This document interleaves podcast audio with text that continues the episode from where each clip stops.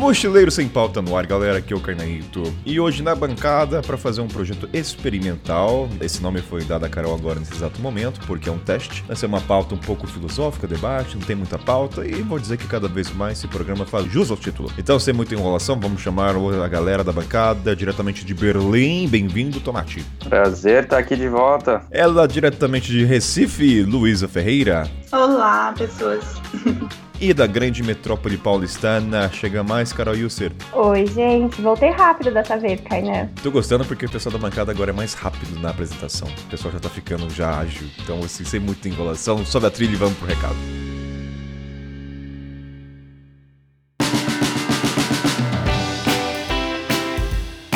Seguinte, galera, esse momento agora tem nome. E quem ajudou foi o Nicolas, que logo logo vou passar o microfone para ele. Qual é o nome do bloco agora? Hora do check-in. Atenção para as informações. No próximo episódio vai ter um efeito, então já sabe que agora o nome desse bloco é Hora do check-in. Atenção para as informações, porque o Nicolas falou que isso, a pessoa ouve check-in, ela fica feliz. Não é isso mesmo, Nicolas? Ouve check-in, ela fica feliz. Então. Exatamente.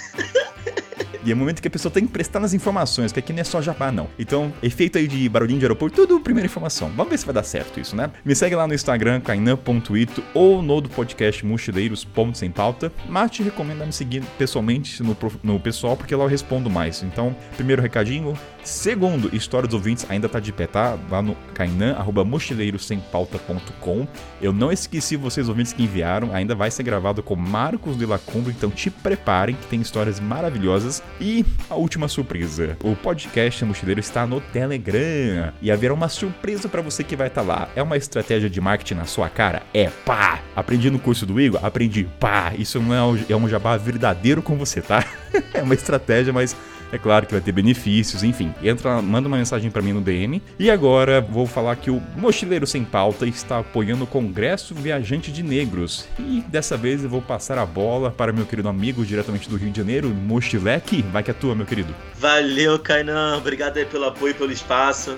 Então, estamos organizando o nosso congresso. Serão 24 palestras de vários viajantes pretos maravilhosos dos mais diversos assuntos, vão passar muito conhecimento, muito conteúdo pra galera. E para você que é ouvinte do podcast, com certeza você já conhece alguma das pessoas que estão lá no congresso. Temos aí a Rebeca Leteia, o nosso famoso Titi, o Nego pelo Mundo, Moisés, e a maravilhosa Sofia, que já é da família, né? E Nicolas, dá um spoiler pros ouvintes do que, que vai ser abordado nesse congresso. Então, nosso congresso vai ter. É muito diverso, né? Vários assuntos, pessoas do Brasil inteiro, pessoas falando como é ser uma pessoa preta viajando, muitas mulheres é, tocando na questão de como é que é ser uma mulher viajando sozinha, né? E também temos pessoas falando como é ser um viajante gay. Então, muito plural, muito conteúdo, vai ser bem bacana. E para mais informações, onde é que as pessoas encontram? Você pode entrar no nosso Instagram, ou Mundo Congresso, no nosso site também, ou mundocongresso.com e no meu Instagram, Mochileque também. Agora, Nicolas, você vai enviar sua história pro Mochileiro Sem Pauta pra gente debochar ou brincar com sua cara? Eu já estou selecionando a melhor história. Quero saber se tem censura, porque minhas histórias são bem pesadas.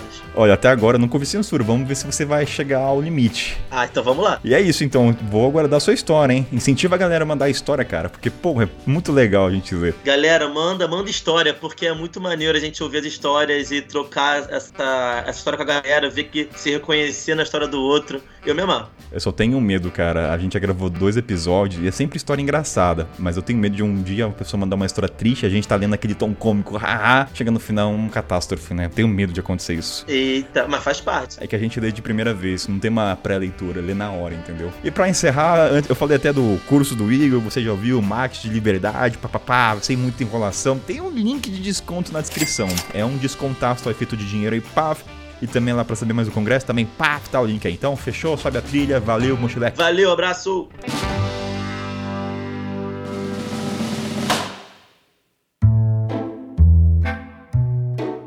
Seguinte, Luísa Tomate e Carol. Como esse é um programa um pouco pesado, pesado no sentido do tópico, e eu nem falei que na verdade qual é o tópico no começo, né? O negócio é tão tenso que eu nem falei o que, que vai ser. Vamos falar então, galera, sobre contagem de países. E tópico delicado. Acho que tem um ouvinte que conta e vai ter ódio ou vai se questionar, mas o importante é a gente falar sobre isso. E como não tem muita pauta, né, Luísa? Tô... Agora estamos fazendo por vídeo, a gente tem que olhar pra cara deles, tá? Nos bastidores. É meio engraçado isso. eu não sei por onde começar essa pauta. Sei lá, vai. Alguém, alguém quer soltar a primeira Eu acho que a gente podia começar perguntando quem conta países ou quem já contou e se em algum momento deixou de contar. Posso até começar. Eu já contei países. Eu tenho uma tatuagem nas costas, né? E eu lembro quando eu fiz a tatuagem, eu lembro que eu tinha um número de países. Bom, enfim, não sei se vale a pena contar os números, mas eu contava. Eu lembro que eu viajava assim e era uma, uma contagem que eu colocava até no meu Instagram. Eu viajei para tantos países. Obviamente eu tinha aquele critério assim do, do que é contar um país. Eu tinha que ficar alguns, sei lá, dias, dormir, encontrar alguém. Era esse critério, tipo, não existe uma cartilha, né, do, do que é contar um país, mas eu contava. Eu Qual diria eram os que seus critérios? Tinha que ficar um dia no país? Porque, assim, Não, na não. internet, deu uma lida, tem critério. Existe um site lá semi-oficial que é assim, se você para no aeroporto, você tem que, sei lá, tem umas regrinhas aí não escritas, mas existe. Ah, mas esse critério é só para livro dos recordes, né, cara? O meu critério era um pouco diferente. Eu não, Não, queria cara, bater recorde, Gui. É, eu não queria bater recorde, mas eu, eu tinha que pelo menos dormir uma semana no lugar. Eu tinha que pelo menos encontrar alguém assim para, eu tipo, eu tinha que ter uma, um relacionamento, nem que seja uma conversa com alguma pessoa local assim. Eu tinha que comer alguma coisa do, do ambiente, eu tinha que aprender algumas palavras ali, pelo menos um básico, tipo, sei lá, um oi, por favor, essas palavras de, de gentileza. Cara, eu fiz isso por alguns bons anos. Diria que eu fiz isso por uns 5, Isso 6 foi no anos. começo da sua E, viagem? Cara, foi o começo quando eu saí do Brasil em 2013, que foi a minha primeira experiência que eu fui pra Eu Índia, né? pergunto isso porque os blogs, quando a gente leu nos bastidores, a maioria da galera que contava e deixou de contar era no começo da viagem. Começou. Você Uhum. vê que é meio que, aparentemente, pelo que a gente tem visto na internet de blogs relatando, é o caminho é a pessoa começa a contar e depois se questiona. Ela chega em dado número, ela Uhum. começa a falar, cara, perdi a conta e porque talvez perca sentido ou porque ficou muitos países. É por isso que eu perguntei se foi no começo da viagem. Cara, eu acho que esse negócio de perder a conta é só você tentar se desprender e falar que você não conta. Se você pensar um pouco, você vai saber quantos países você visitou. Você vai conseguir encontrar as passagens, vai encontrar, sei lá, fotografias. De algum jeito você vai saber quantos países Então, mas você tem foi. uma diferença entre você saber e o aproximado. Eu tô com a Ah. consciência tranquila quem falar que eu sei que é mais ou menos 20 e pouco, mas assim, não- eu, eu só comecei a saber os países porque começaram a me perguntar quando teve coisa de entrevista quando eu estava preso na Costa do Marfim. Mas não fosse isso, eu não saberia. Eu tinha que parar pra pensar. Um, dois, três. Você vai chegar nesse número em algum momento. Mas não sabe de cabeça, né? Acho que o Ah, não, sabe de cabeça. assim. Contem a experiência de vocês. Vocês contam, não contam? Ah, pra mim começou assim também com alguém perguntando. né, E na verdade, é, as duas experiências assim mais marcantes que eu tenho, digamos assim, no sentido de contar, foram já negativas. Eu não passei assim, não era tipo, ah, eu contava e achava super legal, e aí depois começou a ser uma coisa ruim pra mim. A primeira vez que eu contei foi que eu tava com uma amiga húngara me visitando, e, e ela viaja muito. É, não é assim, né? Não, não é a ocupação principal dela, mas ela viaja bastante. E aí ela, sabendo que eu tinha blog de viagens, perguntou pra mim, né, quantos países eu tinha ido. Aí eu fiz, ah, não sei, nunca contei. Eu vou contar agora. Aí fiquei lá contando. E aí cheguei no número, que eu nem lembro quanto era na época, mas ela ficou muito surpresa. Nossa, só isso, meu Deus, eu achava que era muito mais. E aí eu fiquei me sentindo meio mal, assim, mas, tipo, é- é, hoje em dia eu teria discernimento pra dizer, pelo amor de Deus, né? Mas assim, na época realmente foi essa sensação de competição, assim, de tipo, nossa, você. Como assim você tem um blog de viagens e você não foi para Também mais ela, países? ela falou só isso. Você quer o quê? Dá um tapa na cara da pessoa. E depois, o que veio de mim para mim foi essa sensação, assim, muito clara de que uma coisa que a gente estava conversando aqui, né, que Carol levantou antes da gente começar a gravar, que foi essa coisa do capitalismo de ter que se vender com números, né, de ter que cumprir metas e tal. Então, foi a, sentir a necessidade de colocar esses números, trabalhando com redes sociais e blog, né, de colocar esses números na minha descrição do blog e do Instagram, para sentir que eu tinha alguma autoridade para falar daquilo. Então, assim, para uma questão meio de media kit mesmo, mas não só restrito ao media kit, mas também querendo chamar a atenção de pessoas aleatórias que chegassem no meu perfil e pensassem, ah, essa menina sabe de viagem, ela já passou por mais de não E sei no caso países. dessa húngara, quando ela te perguntou de quantos países, foi o momento que você começou a contar? Ah, Foi. então ela, ela plantou uma sementinha do, do, do mal, posso dizer, né? Se é que eu posso. Foi. E agora sim, vamos passar pra Carol, depois a gente volta pra você dessa sementinha en- endiabrada que surgiu em você. Carol, também contaste países em algum momento? Muito, sim. Eu tava aqui pensando, né, enquanto eu ouvia Luísa e Gui falando, que para mim, o porquê que eu deixei de contar, na verdade, assim, não foi uma coisa muito racional, eu acho. Eu, quando eu saí, né, eu, eu tinha um emprego formal e aí eu queria sair desse emprego e falar, vou fazer uma viagem X, sem planos. Eu não tinha metas, eu nunca tive metas de números, eu nunca tive, quero viajar, sei lá, 30 antes dos 30, ou, sei lá, 10 países por ano. Eu não tinha essa questão de meta, mas eu contava. Tinha aplicativo, né? Existem vários aplicativos de coloca o país, já foi, não foi, eu tinha. Assim, eu gostava de ver o mapa pintado. Meio que nem o mapa das eleições dos Estados Unidos, sabe? Que eu tô olhando para ele tem dois dias seguidos para ver onde é que fica colorido. tô vendo, eu tô vendo ele agora. É só para é, os então, ouvintes, né? Esse programa está sendo gravado, acho que no dia que a gente vai saber quem será o presidente, né? Para dar o contexto. Então ainda tá na. Que a gente saia daqui com o presidente eleito. mas eu tenho um pouco pouco, assim, apesar. Eu tenho dois lados muito fortes em mim, né? Eu sou muito desapegada, ao mesmo tempo eu sou muito planejadora, assim. Então eu tenho um negócio em mim de gostar de ver o mapinha pintado, sabe? A minha meta era, assim, pintar o mapa, não necessariamente um número quantitativo. Só que aí, quando eu finalmente, realmente saí do meu trabalho, eu já morava em Gana, né? E comecei a viajar, logo no começo da viagem, chegou um momento que eu quis voltar para Gana. E aí foi o primeiro momento, e naquele momento eu estava saindo para viajar sem planos nenhum, não queria ficar, não queria ter raízes e não queria voltar. E essa palavra voltar mexeu muito comigo, assim, eu sabia que eu ia voltar para Gana, eu queria, já tinha decidido isso. E aí foi o momento em que me deu assim, cara, para que continuar? Eu não preciso, nada me tá, tá me forçando a continuar viajando para o próximo país. Tá tudo bem eu voltar para Gana se é lá onde eu quero estar neste momento. E aí eu acho que foi aí que eu parei de contar e realmente hoje em dia eu não sei, assim, se eu contar igual a gente estava falando no começo, né? Se eu parar para contar, eu vou chegar no número, obviamente,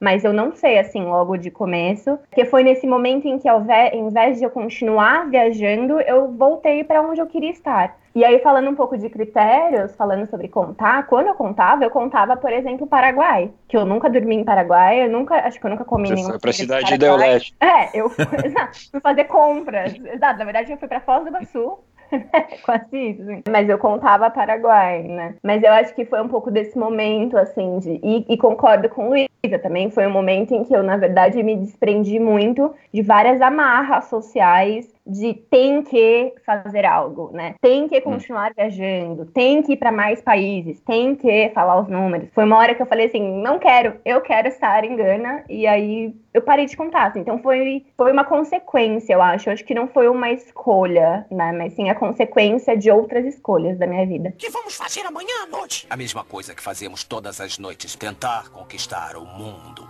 Eu quero fazer um gancho com o seu comentário que você falou do Uruguai, que você só deu uma passada, e eu acho que conecta muito com aquela frase: a gente pode mentir para os outros, mas não para nós mesmos. É a mesma coisa com Gana para mim. Eu acredito que muita gente, acredito, né, gente? Depois eu explico melhor o motivo desse programa para não um ouvinte achar que a gente tá metendo fumo nas pessoas que contam, não é isso. Mas, por exemplo, eu fui para Gana, mas por causa da repatriação, peguei um carro fui direto para o aeroporto. Eu poderia falar que foi para 26 países, mas Kainan sabe que não foi. No meu critério de conhecer um país, eu não conheci o país. Então, então a gente vai abordar muito assim, o que é conhecer, como o Tomate falou, para ele ficar uma semana. Para mim é ficar um mês e entrar no cotidiano daquelas pessoas, não é lugar turístico. Então, assim, é muito subjetivo o que cada um considera como conhecer. Há quem considere pisar no aeroporto conhecer o país. Não estamos aqui para julgar quem faz isso, mas é importante questionar você classificar conhecer um país através do aeroporto. E assim, tem outro motivo também por que eu quero abordar, a gente está abordando esse tópico. Como tudo na vida vai ser sobre racismo estrutural, sobre sobre comunidade LGBT, a gente tem que questionar padrões que a gente faz. E turismo e viagem não seria diferente. Então, assim, falar de país no perfil é muito mais, gente, de falar quantos países você conheceu, mas os efeitos que isso causa, seja na abordagem das pessoas, seja como as pessoas te veem, seja a romantização, a quantificação. E tem outra coisa, só existe números porque existe competição, tá? Se não existisse competição, não, não teria. Ah, Kainan, estou competindo comigo mesmo. Tá, mas competir com você mesmo tem outras maneiras. Até tá falando com o Tomate sobre isso. Tem as bandeirinhas na mochila, tem o um mapa de raspadinha, mas é uma conquista sua que tá na sua casa. Você não fica esbanjando para as pessoas, você não joga na cara do Instagram, olha meu mapa, quando estou viajando. É para você, é no teu canto. Eu não sei.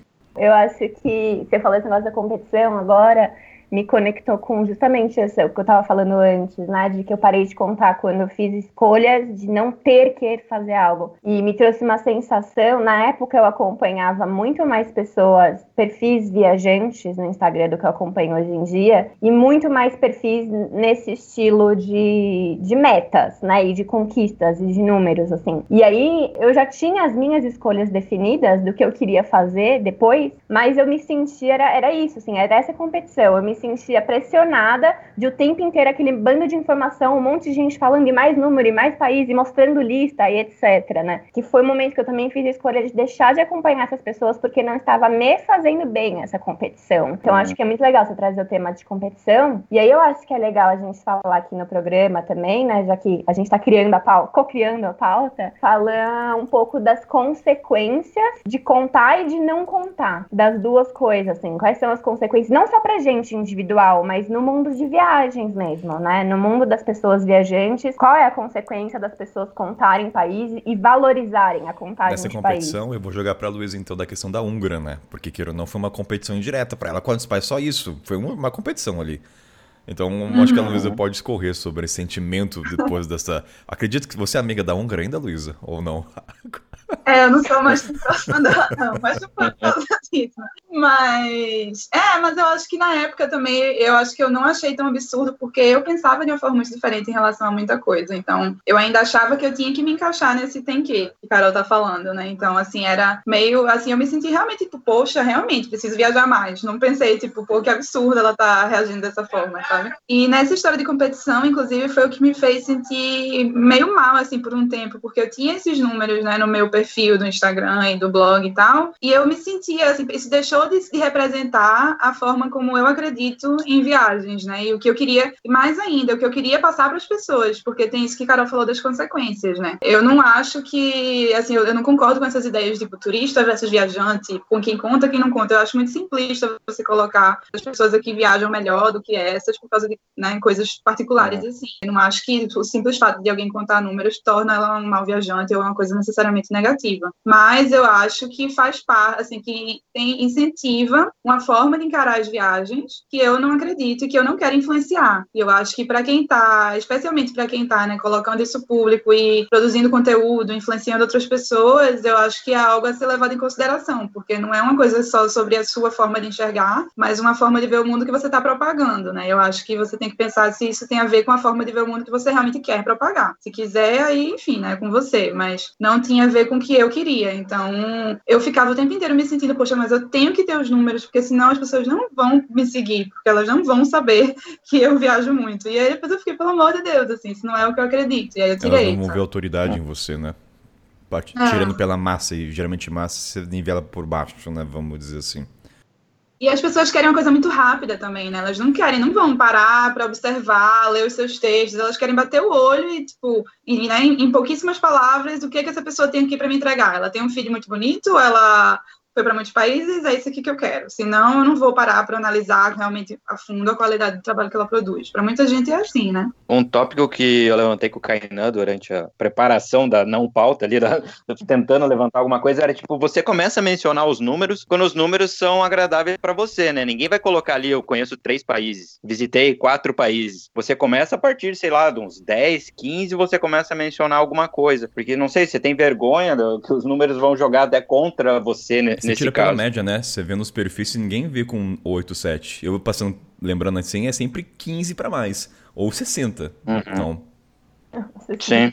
Ou 15 ou 60, mas aí Eu acho que tem uma questão falando nisso, né, que a Lu trouxe de não, não demonizar o indivíduo especificamente, não simplificar que um indivíduo que conta necessariamente é uma má pessoa, não, né? Mas levando para a questão comunitária mesmo. Já que Kainan liberou ser uma pauta profunda, está liberado, vou aproveitar aqui o espaço. Né, que eu acho que tem uma questão, e que por isso que eu perguntei das consequências, né? Porque eu acho que é uma questão de visão de mundo mesmo, de estrutura de mundo, estrutura de sociedade, né? Eu acho que não é por acaso que as pessoas contam o país, né? Eu acho que é uma consequência de uma forma como a gente vive. Eu não sei, por exemplo, a gente está falando aqui a partir de uma perspectiva de uma bolha socioeconômica, né, a qual nós quatro pertencemos. Eu não sei o quanto que fora dessa bolha, principalmente para pessoas que são de classes mais baixas, ou que, por exemplo, não sei, nunca imaginaram que poderiam viajar para fora, sabe, para outro país.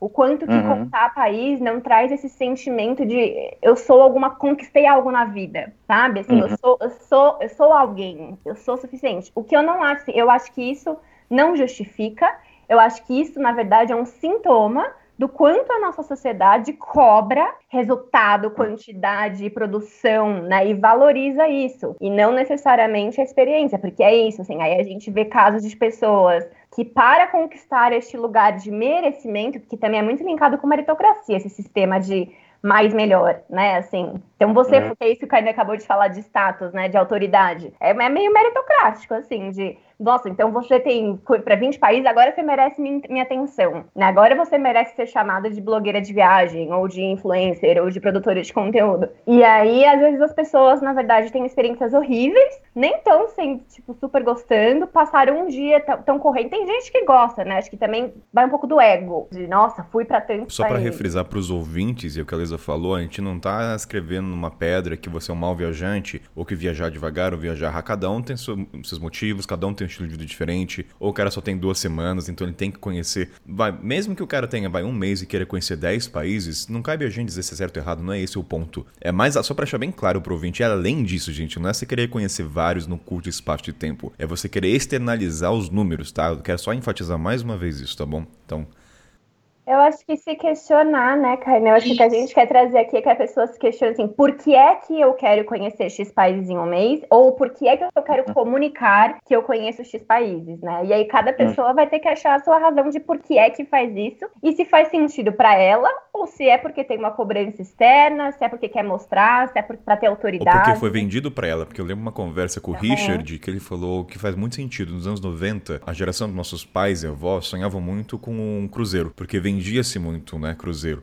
Eu acho que dá pra fazer uma analogia com números de países. Hoje em dia vende-se mais países, então você cria uma ansiedade nessa geração que a gente é. E aí você acaba, uhum. vai, falando pela nossa bolha, deixando de se aprofundar naquele país e sempre falando superficialmente numa conversa. Porque assim, eu acho que até outro ponto, quando você é produtor de conteúdo, entre aspas aqui, tem um alvará, a gente pode falar de números, porque a gente trabalha com isso. E aí, e de raciocínio, peraí. E deu tilt. Tá, tá cedo, tá Nossa, o que, que eu falei, gente? Eu me perdi totalmente. Pera aí. Nossa. Tá falando do Cruzeiro, na geração dos nossos pais, que era o que era vendido, agora conhecer países é o que vende, e produtores de conteúdo. Tem um alvará pra poder contar. Ah, é. E o que eu sinto é o seguinte: entre os produtores de conteúdo, tem um alvará pra gente poder falar de países, porque a gente trabalha com isso. Então, o que eu quero dizer com esse alvará? Vamos supor que a Ana voltou e a Carol voltou de África há muito tempo, conheceu vários países, e de repente chega um amigo e fala: Ah, Carol, quantos países você conhece? O cara que não viaja, tá? Ele é outra realidade, trabalha em empresa, ele não tem conexão com o mundo de viajantes. E ele pergunta: Ah, Carol, quantos países você viajou? A meu ver, é cabe a minha responsabilidade não falar quantos países, mesmo que essa seja a pergunta dele, e falar assim, cara, ah, para mim, pô, conheci vários países, mas a comida, eu tento trazer coisas mais profundas, características de um país, porque muitas vezes a pessoa pergunta os números e só pergunta por perguntar e não quer ir mais além do que aquilo. Mas você tá num rosto, às vezes, ah, quantos países? Ah, 68. Tá, mas e qual é o seu favorito? Aí você fala Etiópia, fala Etiópia. E a pessoa não dá continuidade, fica numa conversa muito super rasa, plana. É isso que eu sinto muitas vezes das conversas. Você falou que você conheceu mais ou menos uns 20 pa 24 países do continente sim, africano, né? Sim.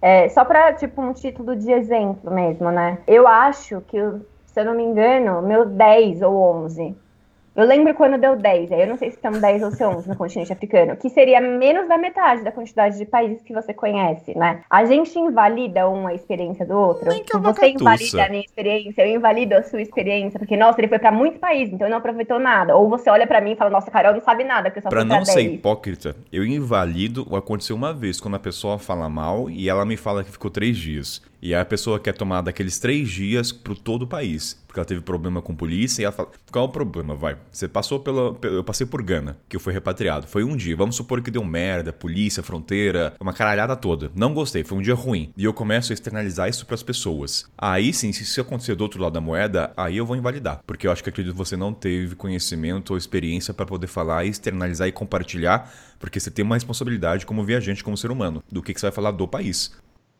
Sim. Seria a mesma coisa se a Carol falasse que o Paraguai só tem moambeiro, que é aquela troca, Exatamente. aquela porque Sim, passou seria a minha impressão. ela passou Então, vou- horas. então, assim, acho que existe a invalidez em dado momento. Acho que é necessário. Não sei se vocês concordam. Mas eu entendi esse ponto. Mas aí não é pela quantidade. É, pela né? quantidade. É É, é só, eu só trouxe uma coisa a mais, desculpa, Luiz. Eu só, só acrescentei uma coisa a mais, Uhum. porque comecei em pauta, eu falei, cara, eu vou invalidar, dependendo do. Tipo, o cara passou um dia na Etiópia. Ah, não gostei. Falei, cara, por quê? Peraí. Você tá falando isso pra mim? Se você fala isso pra mim, quer dizer que você também tá falando pra outras pessoas. E você tá querendo passar uma imagem que.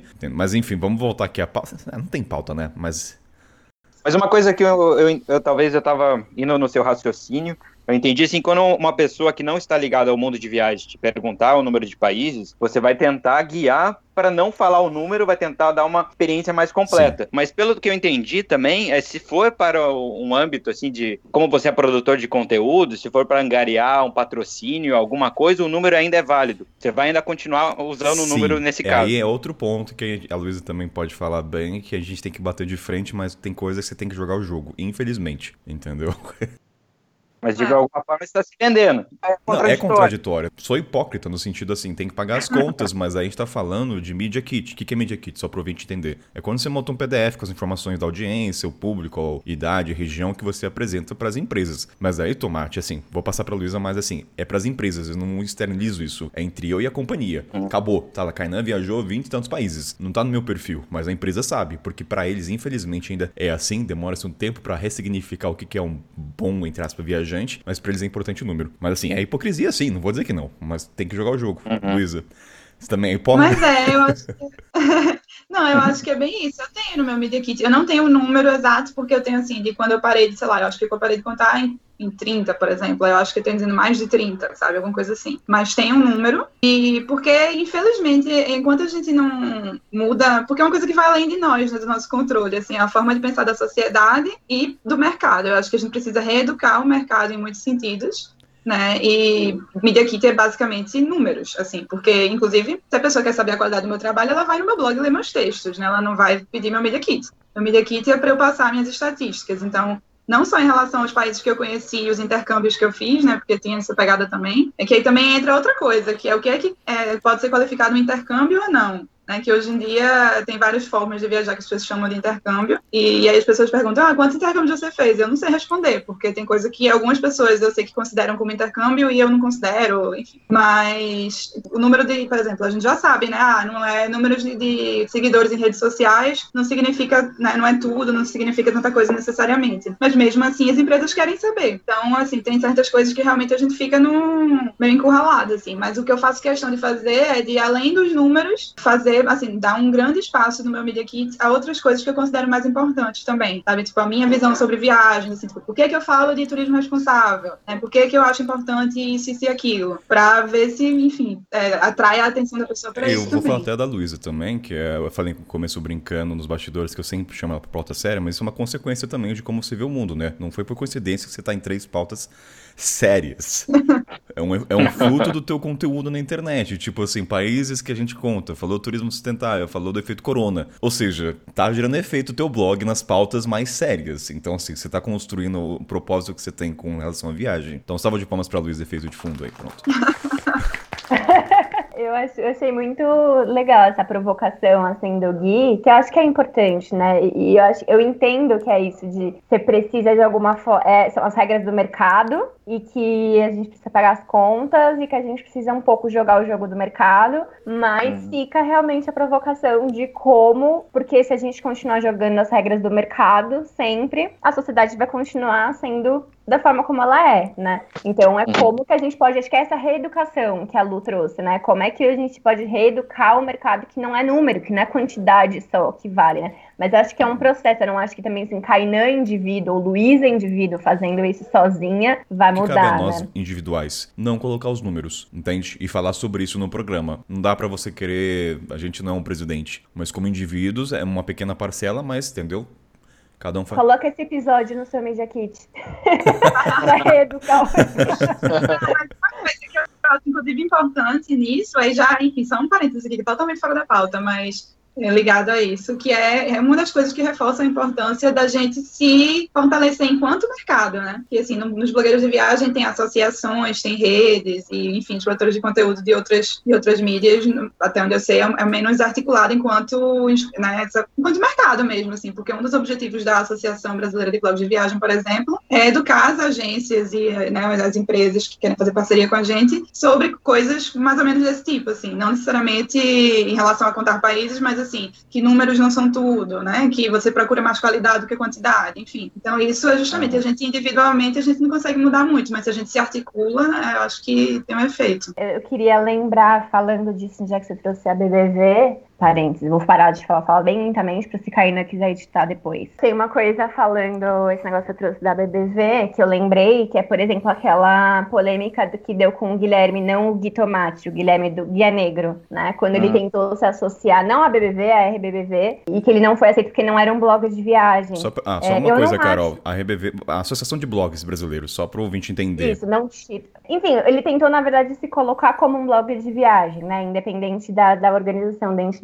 E aí ele foi rejeitado porque não era um blog de viagem, a partir da avaliação daquelas pessoas, né? Eu não sei, ele não é o perfil de pessoa, por exemplo, que conta países, né? Ele não falava sobre isso, ele fala muito mais sobre a experiência, ele não é quantidade, ele é muito mais qualidade. Não sei, por exemplo, quanto que não teve um pouco disso também, né? Assim, de ah, não é um blog de viagem se não conta país, ou se não foi para X países, né? No, no inconsciente, assim, de quem avalia. Mas aí eu queria perguntar um negócio para vocês, que não é uma pergunta di- diretamente ligada com a quantidade de países, mas que talvez influencie, que é assim, né? O que é viajar? O que é conhecer um país para vocês, né? O que é viajar? Porque eu acho que esse conceito do que é, para que, não o que é, mas para que você viaja? Para que você conhece um país, né? Uhum. Eu acho que isso está diretamente ligado com contar país ou não contar. É o para que você conhece um novo país, para que você viaja. Ó, eu nem vou responder primeiro, vou, vou pensar ainda direito. vou passar pro Tomate. Pausa. Vai, Tomate, pega essa bomba aí. Posso- Eu posso começar porque no início do, da nossa discussão eu até falei a questão de uma semana em um país e tudo mais. E esse era o critério que eu utilizava quando eu contava país. E acho que principalmente quando eu estava morando na Europa, por ser tudo muito acessível, muito perto, então era mais fácil contar país. Era mais fácil, tipo, em poucas horas estar num país diferente. Então era questão de ficar, sei lá, alguns dias, provar comida típica, conhecer as pessoas, com alguma pessoa, conhecer algumas palavras, aquilo me bastava. E eu lembro que acho que esse clique deu quando eu fui pra Rússia e eu passei uns dias em Moscou e daí um amigo meu me falou: "Cara, você passou uma semana em Moscou e você vai contar que você vai para foi pra Rússia inteira?" Eu não, cara, isso aqui tá errado. Você tá, você tá enganando você mesmo, você tá enganando o pessoal, não, não dá, não dá. E daí eu comecei a refletir, realmente, tipo, você vai pra São Paulo e você fala que você conheceu o Brasil inteiro, não faz sentido. E naquele momento eu falei, não, realmente, eu vou parar de, de contar países, porque eu acho que eu nunca vou conhecer o suficiente pra contar um país. Eu não posso contar nenhum. Eu- quando, quando mudou assim a minha, minha chave, eu não conheço nada, eu não conheço minha rua aqui direito. E, e daí, assim, lógico, meu estilo de viagem mudou. Eu, hoje em dia, eu, evito ao máximo viajar por avião, justamente para conhecer as mudanças de lugares. Tipo, eu gosto, eu, eu aprecio muito a vista da janela pela estrada, da- na estrada, sim, porque você vê a, a transformação e assim, de parar e tipo, no Quirguistão, vilarejos pequenos. E daí, tipo, eu não posso falar que eu conheço o Quirguistão porque eu passei de carona um tempo lá. Eu conheço talvez o Johnny Beck de um vilarejo que me recebeu lá. Conheço Então, mas superficialmente. minha é o seguinte, por que, que você não pode falar que você conheceu, sendo que isso é muito individual? Qual, qual seria o problema você falar que... Porque as pessoas vão falar, nossa, você, mas você... Ó, vê como é que é uma competição, ao, ao meu ver de fora aqui. Você não fala porque você Uhum. talvez é uma rejeição. Não, você não conheceu. Só foi pra Moscou.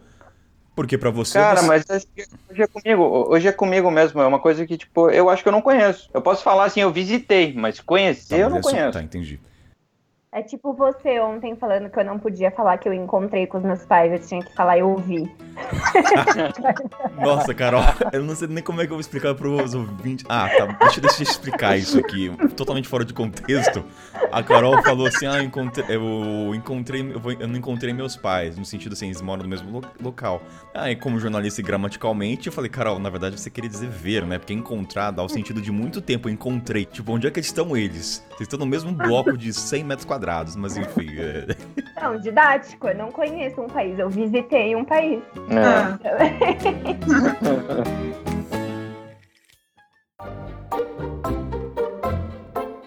É, isso lembra aquele pessoal que fala mais em inglês, né? Que fala que fez o país, né? Ou Sim. Tipo, I did Australia. Tipo, como assim, né? Você fez, você zerou, né? Assim, essa ideia. Mas de- eu já, eu já ouvi entre brasileiros, eu já ouvi isso. Ah, eu já fiz a Itália, eu já, eu já ouvi em português isso. É, acho que é porque é dessas coisas que a gente tá acostumado a traduzir também, né? Hoje em dia. Mas sabe o que eu acho também, assim, pensando, né? Porque vocês falaram Austrália, Itália, só, só para dar esse exemplo. Eu acho que tem um pouco uma forma de turismo ou de viagem que é não só esticar país, vai esticar atrações, né? Sim. Você vai para um país para visitar tal e tal lugar e em tal e tal atração. A partir do momento que você visitou todos esses lugares, fez todos esses passeios, você fez tal país. O que é muito diferente da experiência do continente africano, né, Caína? É. Nossas viagens lá não é uma viagem de car, nada. Não tem uma listinha de coisas de, de, de fazer, né? Preciso ir para tal lugar, um checklist, assim. E tem também a dificuldade do transporte, né? Que a gente já falou em outros episódios, assim. Não é uma viagem rápida, ela é uma viagem mais lenta. Então eu não sei o quanto que também não, não vem desse conceito, não só de contar país, mas contar o que fazer no país, né? Assim, eu preciso ir não para conhecer, como por isso que perguntei, vocês viajam para quê? Para tirar foto no lugar,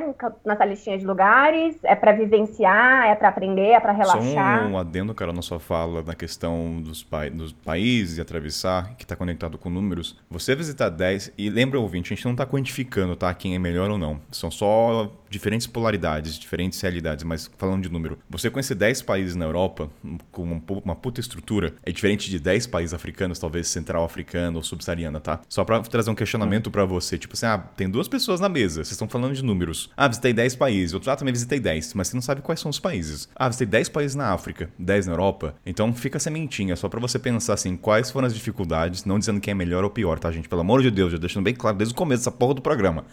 Mas assim, questione a diferença dos 10 países no continente onde não tem muitas vezes estrutura pro turismo de transporte em comparação com a Europa. Então, assim, é só sementinha aí pra ouvinte. É tipo, o Gui outro dia lá, ele foi assim, num final de semana pra Bélgica. Não foi isso? Foi Bélgica que você foi, né? Além disso, tem a distância entre os países, né? Tem o não Uhum. precisar de visto, porque também tem Uhum. isso. Se você tá num continente que você precisa de visto pra cada um dos países e que é longe Uhum. um país do outro, uma capital da outra, e que é uma estrutura. Você tá num continente que você não precisa de visto. Você pega um trem, em duas horas você tá no outro país, voltou. Você pode fazer bate e volta no país, né? E você conheceu o país? Uh-uh. Sei. E essa Não. pergunta do, do porquê eu viajo, também nessa questão que Carol falou do checklist de coisas para ver em cada lugar e tal, eu acho que é justamente o que está por trás de toda a minha questão com isso, assim, de deixar de quantificar tudo nas viagens, não só o número de países, mas as experiências que eu quero viver ali, essa coisa de bucket list mesmo, assim, né, de, ah, é, tipo, ah, eu quero. O que, que eu quero fazer no universo de viagens? Quero pular de paraquedas, é, andar de balão na Capadócia, mergulhar com tubarão não sei onde, né? Tem todas essas Sim. coisinhas assim que você supostamente deveria fazer. é, e não só em viagens, mas na vida, assim, tipo, ai, filmes que você tem que assistir antes de morrer, né? Livros que você tem que ler, enfim. Tudo parece que a gente empacota muitas coisas e quantifica muito, assim, né? E acaba que, beleza, se você quer fazer tudo isso, mas assim, questionando se, se será que todo mundo tem que considerar isso como, né, uma, uma meta assim a se alcançar? Todo mundo tem que ter uma lista de coisas a, a fazer. Para algumas pessoas funciona, para outras não, mas eu acho que boa parte das pessoas está seguindo isso sem pensar. Pelo menos era o meu caso e de outras pessoas que eu conheço, assim, de ficar com essa ilusão de que eu queria, né, é, alcançar certas coisas assim quantificáveis. E eu acho que a gente vive muito isso em- na vida toda, assim, essa comodificação, né, transformar tudo em produto, é, transformar tudo em coisa, assim. E eu acho que a vida é uma coisa muito mais fluida e, e não sei, acho que não é tão, tão fácil, assim, de você amarrar uma experiência, embalar e dizer fiz isso, fiz aquilo, uma coisa assim, bem um lacinho assim para vocês, tanto para você quanto para exibir para os outros. Eu acho que também em questão do que a Carol falou dos monumentos, eu vou trazer um outro ponto que é a sensação de você pertencer à comunidade. Porque é o seguinte, vai, tem lá Torre Eiffel, tem Cristo Redentor, tem Muralha da China, e aí tá conectado com FOMO, que traduzindo do inglês, que é Fear of Missing Something, é medo de perder alguma coisa. Então, se você vai pro Egito e você não vai para as pirâmides, você não vai, eu acho que eu falo por mim também, tá? Eu passo por isso, não vou dizer que eu tô inerente não, tá? Isso acontece. Mas é o medo de você não ir e falar, cara, como você não foi? Como é que você foi pro Egito e não viu as pirâmides? Você não curte história, daí pela pressão dos amigos ou da galera da internet, indiretamente falar, caralho, eu quero me sentir pertencente à comunidade dos viajantes. Como é que eu fui pro Egito e não fui pra porra das pirâmides? Como é que eu vou pra Índia e não vou pro Taj Mahal? Eu não tenho a mínima vontade de ir pro Taj Mahal, mas mínima. Assim, hoje eu tenho consciência que isso não vai me afetar. É que, é que nem safari. Cara, quando eu cheguei, isso vai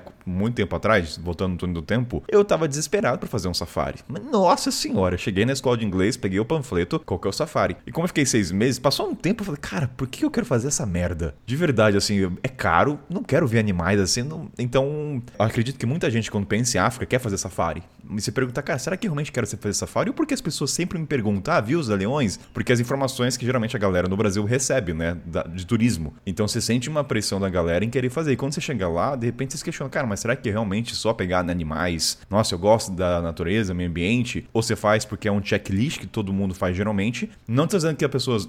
É claro que tem pessoas que vão que curtem, tá? Mas eu assim, deve ter muita gente também que faz por. Ah, vou lá para fazer e fazer um checklist porque ali representa que você visitou o país. É a representação num único objeto no espaço. Fala, cara, fui pra França, foi pro sul, viajou lá pra caralho. Não foi pro Torre Eiffel, mas peraí, cadê o cartão postal do país se você não foi? Então você não foi pro país.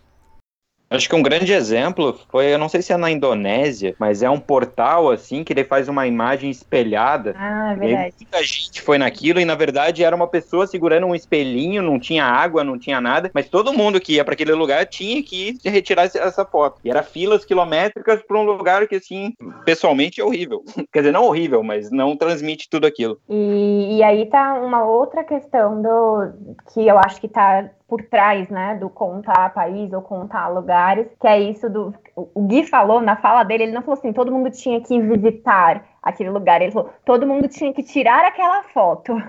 é uma coisa mais profunda ainda, né? Porque é tipo, tem que ir para registrar, tem que ter registrado uma foto de um elefante. Se eu fui para África, você não tem foto de elefante, você não for. Ou com criança, que são as duas coisas na, na África. Ou foto com criança pequenininha ou foto com animal, com elefante. Tem que ter uma foto nas pirâmides, tem que ter uma foto no deserto no Marrocos, na Torre Eiffel, enfim, cada lugar, né? E o quanto que a gente viaja, né, quando a gente tá nessa ideia do checklist, para mostrar mesmo, né? A gente não tem experiência. Eu já tive uma época, acho que foi mais ou menos essa época, um pouco antes dessa época de decidir voltar pra Gana, que é, é bizarro tentar explicar isso, mas parecia que tudo que eu ia fazer na minha vida estava influenciado pelo Instagram.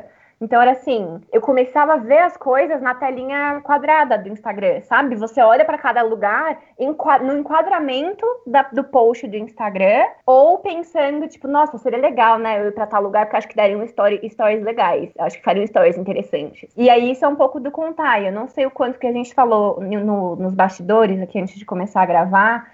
Alguém comentou assim: ah, acho que não contava país tanto nos anos 90, porque nos blogs não tinha. Ah, mas, mas tinha blog, né? Né? É, o quanto que essa simplificação das, das mídias sociais, o imediatismo, eu acho que é o imediatismo, né? a urgência, assim, essa simplificação não bombou também. E aí eu volto para um ponto que a Kainan trouxe lá atrás sobre ser produto, né? Eu acho que a juventude uma galera um pouco mais nova que a gente, mas eu acho que é o grande sonho de consumo vendido, me parece, se eu ganho grandes sonhos de consumo vendido hoje em dia para os jovens né, brasileiros, assim, de todas as classes sociais, e aí, obviamente, uns irão ser mais beneficiados que outros. Mas eu sinto que a galera de 20 anos, 20 e pouco, ao invés de ter sonhos de comprar apartamento, comprar carro, que sei lá, acho que era o que era imposto antes, agora é viajar pelo mundo, o largar tudo e viajar. E isso é quantificado a partir de números. Que uhum. quando você era comprar país. Opa, peraí, comprar país não.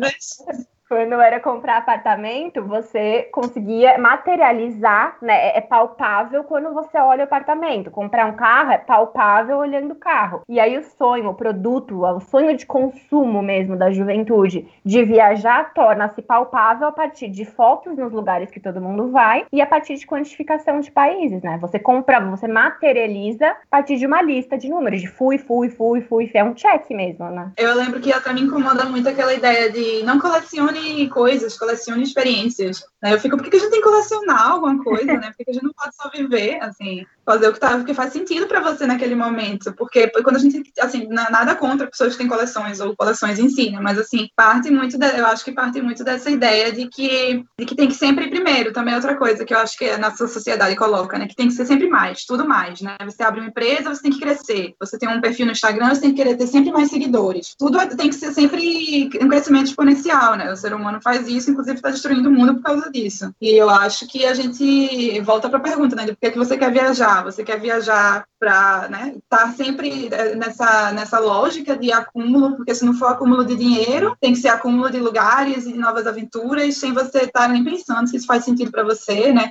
Se você não quer parar em Gana e ficar em Gana de boas, né? Se você realmente precisa estar é, conhecendo mais e mais e mais, enfim. Uma vez eu estava conversando com um seguidor meu e era bem nesse ponto, assim, que ele estava falando de que largou tudo, e daí a pessoa normalmente quando muda esse de vida, começa a reclamar da, da vida passada, porque eu trabalhava em escritório, porque me prendia e tudo mais, e agora sou liberto e começo, tipo, a viajar um monte, começa aquela contagem, aí passa um tempo, assim, você começa a se frustrar também, e eu falei para ele, assim, você não deixou o teu problema no escritório, o problema você está levando contigo, o problema é você mesmo, o problema é a sociedade sociedade ao teu redor cobrando todas as coisas. Então, enquanto você não quebrar essas amarras, você não vai estar tá livre. Você vai mudar só o ambiente, vai mudar o cenário, vai estar tá viajando, vai estar, tá, mas você vai estar tá, de alguma forma vendido ao sistema. Só que não é também tão simples. É, é fácil para eu falar aqui, mas não é tão simples também quebrar essas amarras. Total, nada simples.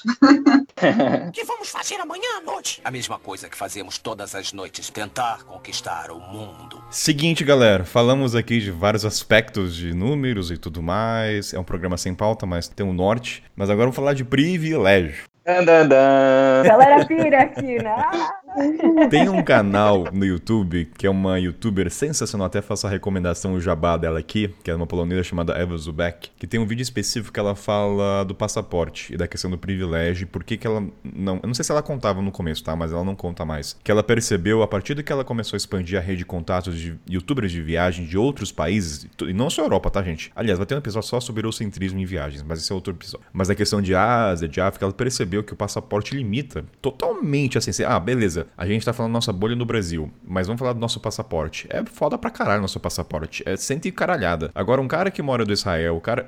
Israel não, um cara do Iraque ou do Iêmen, ou alguns países africanos, ele é muito limitado. Então não é só trabalho árduo, não é só trabalhar e ter dinheiro. Vai muito mais além, envolve burocracia de país. Então, assim, é determinista. Você nasceu no país da Arábia Saudita, cara, você vai ser limitado a 70 países e olhe lá. Vou dar um exemplo de um amigo meu do Egito, que ele é bem de vida, trabalha com cinema, tem lá todo o comprovante que tem bens materiais apartamento e ele já, ele já foi viajou várias vezes para Europa. E ele contou que umas três ou quatro vezes ele perdeu quase mil dólares porque aplicou o visto e não tem a garantia. Aí qual a questão de a gente parar de contar em questão em respeito às pessoas que não têm esse privilégio do passaporte? Ele falou, cara, sabe por que, que meu visto foi negado várias vezes? Porque a embaixada falou que eu não era casado. E na concepção do islamismo, se você não é casado e vai para Europa, existe uma grande chance de você tentar querer morar legalmente. Então, assim, porra, cara, que merda, assim, só porque ele não é casado. Agora, se fosse um passaporte brasileiro, talvez, seria totalmente diferente. A gente, muitas vezes, para quando a gente viaja, a gente não tem que se preocupar com visto. Então, qual que é o ponto? Bem, vou jogar para vocês, mas assim, resumidamente o que eu quero dizer é se questione a questão dos números quando você pensa em países que têm um passaporte muito fraco. Muito. É que a gente não tem esse problema. A gente, quando paga um visto para os Estados Unidos, ou muitas vezes aceito, mas vai para um cara do Iraque, eu tenho amigos do Iraque e vai para os Estados Unidos. Pergunte o trabalho que dá para você para um país desse. É uma aventura. E aí, só um parênteses, que mesmo dentro do Brasil, né, mesmo o passaporte do Brasil sendo um passaporte considerado forte, você acabou de falar, você, ah, pra gente é só pagar um visto, né? Mas esse só pagar, quem é que pode pagar tantos é. vistos, é. né?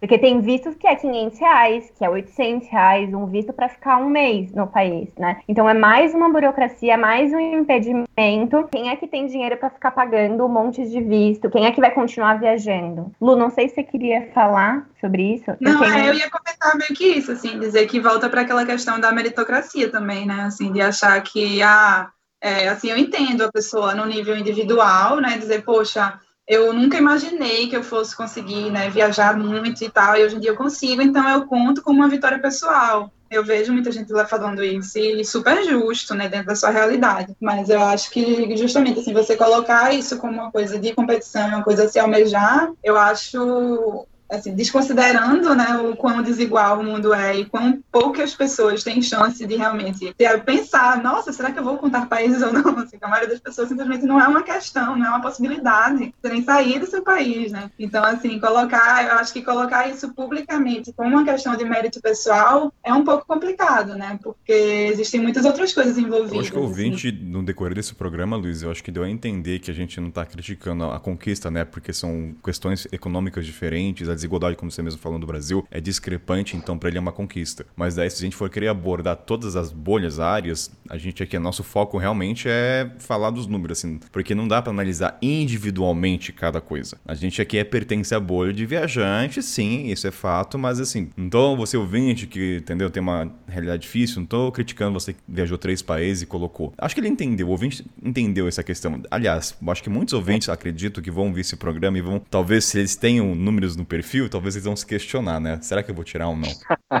Aquela cutucada. Eu queria Será? ouvir as mensagens de ouvintes depois disso, qual foram as, os pensamentos. Mas falando esse negócio dos de outros passaportes de outros países, né? Eu lembrei, eu tinha esquecido completamente disso. Mas eu conheço algumas produtoras de conteúdo de viagem de Gana, da Nigéria, né? Do Senegal, pessoas que eu era amiga, eu também faço um pouco parte dessa bolha de lá, assim. E aí eu lembrei, que acho que eu nunca comentei isso nem com você, Kainé, que uma das principais dicas das produtoras de conteúdo de Gana para as pessoas de Gana, obviamente, para quem elas produzem conteúdo, para começar a viajar é assim, porque existe muito, assim como tem no Brasil, lá existe muito sonho de viajar para Europa e para os Estados Unidos. E aí você falou que é pauta de outro assunto, mas só para contextualizar que esse é o sonho, né? Assim, quando as, as pessoas de Gana começam a viajar, o sonho é ir para a Europa. E sim, existe uma dificuldade imensa de conseguir visto, porque tem essa questão dos imigrantes ilegais ou dos imigrantes que vão invadir a Europa e os Estados Unidos. E aí uma das principais dicas que elas passam para as pessoas é assim: antes de aplicar para visto da Europa ou antes de aplicar para visto dos Estados Unidos, porque também tem isso, precisam aplicar para visto Schengen, né, que é da Europa, que por enquanto nós brasileiros não precisamos, viaje para X países aqui do continente africano. Então, uma das principais dicas é assim: ah, comece indo para o Togo, que é um país que faz fronteira e que eles não precisam de visto. Vai para a Costa do Marfim, porque é uma, um processo de conseguir viajar para a Europa é ter tido o carimbo de entrada em pelo menos outros seis países, sabe? Uhum. E assim, pra gente ter uma noção de realidade, né? O quanto que a gente não precisa se preocupar com isso de, nossa, mas deixa primeiro eu viajar aqui para uns países antes de tentar ir para tal lugar. Porque o sistema né? vai estar tá lá, né? as pessoas já viajou, ela não tá vindo direto do país para tentar morar ilegalmente na É Europa. isso, é, exato, para ficar claro que assim, não, essa pessoa realmente gosta de viajar, né? Ela tá querendo ah. vir como turista e não realmente para ficar. É, é isso que Caraca. tá por trás. É, essa coisa de passaporte é muito doida, né? Quando você para para comparar, realmente, assim, vários eventos que eu já fui, que tinha gente em vários países, assim, que a gente, sei lá, um evento com tudo pago, pelo convidado por algum órgão oficial, e várias pessoas não podiam ir, porque simplesmente não conseguiam visto, né? Pessoas de países tinham mais restrições, assim. E, e pra gente nem passava pela cabeça, né? Brasileiros, era só, tipo assim, ah, tô esperando aqui meu visto, assim, não era uma... A galera tá me convidando, como é que vamos negar? Mas para muitas pessoas não é tão simples assim. É engraçado, né? eu tenho a sensação que o brasileiro, uma sensação, posso estar totalmente errôneo nisso. É muito ingrato, às vezes, com o passaporte, porque pensei muito em Europa. Europa, quero viajar para Europa, né? Mas esquece que nós, existem outros passaportes que sequer permite viajar para 20, 40 países. Então, assim, é só pro ouvinte lembrar, cara, passaporte brasileiro, beleza, muita gente quer ir pra Europa, mas no mundo inteiro, rapaz, passaporte brasileiro não é nenhum. Aliás, é só uma informação: passaporte brasileiro é o mais falsificado do mundo, tá? Isso é uma informação aí que eu acho que não sei se os ouvintes vão saber. Tem uma reportagem até da Reuters que falou que o Kim Jong-un usou o passaporte brasileiro nos anos 90 para entrar na Europa para estudar na Suíça. Tem, se você procurar na internet Kim Jong-un passaporte brasileiro, você vai encontrar uma, uma imagem ali.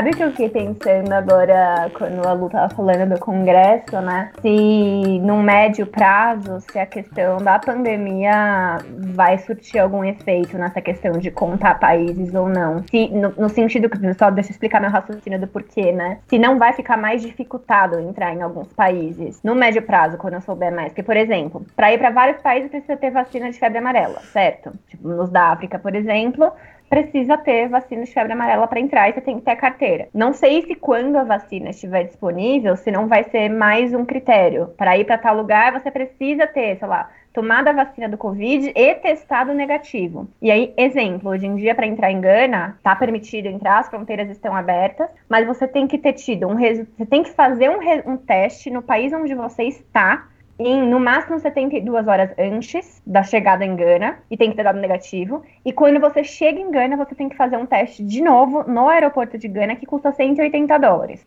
Ou seja, Ai. pois é, 180 dólares, mais passagem, mais visto, né? Mais, é, mais, enfim, todos os gastos da viagem, isso começa a dificultar um pouco a viagem, né? Então eu não sei, pode ser que não, pode ser que a pandemia passe pronto, voltamos pro normal, né? O que a gente fala mas eu não sei se essas restrições talvez não mudem um pouco essa mentalidade, né? De, sei lá, é muito fácil entrar nos países. Porque talvez vá forçar os viajantes a viajarem mais devagar, talvez? É, vai ficar mais sentido. É, de forçar a viajar mais devagar, ou mais localmente, né? Ou mais pontual, não sei ou escolher um país e fica, porque acho que é. isso vai, já está acontecendo, né? Você vai mesmo na Europa, vai, ele vai para um país na França, como ele sabe que tem questão do, da vacina ou fazer o teste sempre, ou ficar em quarentena no, no atual momento, eu acho que ele ah, já que entrei aqui nesse país, deixa eu explorar mais esse país, entendeu? Hum.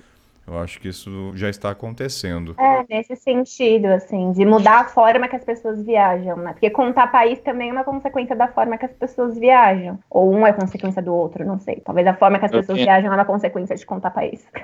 Eu tenho alguns amigos noruegueses e eu acabei indo para lá esse ano, até passei um, um, mês com eles. E foi acho que o primeiro ano que a maioria deles, e eu conversei com várias pessoas lá, estavam viajando pelo país. E a Noruega é um país assim que paga muito bem, tipo, é, perto dos outros países da Europa, eles têm muito dinheiro. Só que era primeira, é, então é mais acessível você sair do país do que ficar dentro, mas por causa das, das limitações do Covid, a pessoa começou a viajar dentro. Então acabou fazendo mais sua região, acabou mais fazendo. Então acho que o turismo realmente vai diminuir, pelo menos a médio prazo, assim, a contagem de países, eu acho. Provavelmente, né, tem esse efeito prático, mas infelizmente eu, a sensação que eu tenho é de que as pessoas, por exemplo, no Brasil também, né, tem um monte de gente que está viajando agora pelo Brasil que provavelmente não estaria, né, assim, que, sei lá, saiu de férias e fez uma viagem mais perto de casa por causa da pandemia, mas se pudesse escolher, teria ido para fora. Só que eu não, assim, eu acho que muitas dessas pessoas estão, na verdade, contando os dias para poder ir para fora mesmo, assim, né, para poder continuar viajando da forma como viajava assim. Eu acho que acaba que assim existem limitações práticas, mas a forma de pensar, eu acho que é alguma coisa que vai muito além da viagem, né? Vai, é muito da nossa forma de, enfim, de como o nosso mundo, sistema capitalista, né? essas coisas aí. O que vamos fazer amanhã à noite? A mesma coisa que fazemos todas as noites, tentar conquistar o mundo. Uma coisa que me veio à cabeça, voltando para o perfil né, do Instagram ou blog sobre países, tem alguns textos, geralmente em inglês, questionando o seguinte: como seriam os perfis, as bios dessas pessoas se não tivessem números, se o mundo fosse um só e não houvesse fronteiras, né? A gente é um bloco só. Como é que seria a apresentação nós viajantes? Aí eu fiquei pensando, falei com o Tomate ontem, mas vamos supor que eu seja de gastronomia. Eu, eu acho, né, que meu perfil seria assim, 1500 dias sem caganeira. Sei lá, né? Sei lá, uma coisa divertida, só para falar, cara, eu estou explorando comidas do mundo inteiro. Então fica uma indagação aí, como é que seria o perfil de vocês se o, o mundo fosse um só? Não existe Europa, é assim, vivemos nesse bloco de terra. Como é que vocês colocariam que você é um viajante? Qual é a característica que vocês queriam, queiram externalizar? Tipo, falar sobre privilégio, falar sobre estruturação das. Eu não sei, joguei na mesa aqui, entendeu? Porque, por exemplo, no meu tá assim, cruzão da África do Sul ao Norte. Não existe África. Então seria quebrando estereótipo, estereótipos da mídia. A mídia estereotipada nas viagens. Eu fico pensando porque é uma maneira de você pensar, cara, qual é o sentido das suas viagens? Entendeu? Então, joguei a bomba. Agora que exploda. tá contando, assim. Olha o tempo passando, eles não sabem, gente, responder. Olha só. Devia gravar a carinha da gente. É muito, é muito difícil, né? Porque esse negócio de ima imagine que não existe terra é só na música do John Lennon, né, cara? Imagine que não existe países. Não, Tomate, é. exerce a imaginação, cara. Pensa que, pensa que isso aqui é, pensa que a gente vive na Pangeia, entendeu? Tá tudo junto, não, não existe divisões. Eu lembro uma vez eu fiz uma postagem até, cara, se a gente vivesse na Pangeia, dava pra viajar para qualquer lugar do mundo de carona. Eu lembro que eu achei. Era uma ideia imbecil, mas. Você ainda, você ainda vai saber, cara, você ainda vai nominar, vai ter, talvez não delimitações de território, mas vai ter lugares tá. específicos. Sim, Tomate, sim, eu sei disso. Tomate, Tomate, eu sei. Não é para criar um roteiro de ficção fantasiosa de.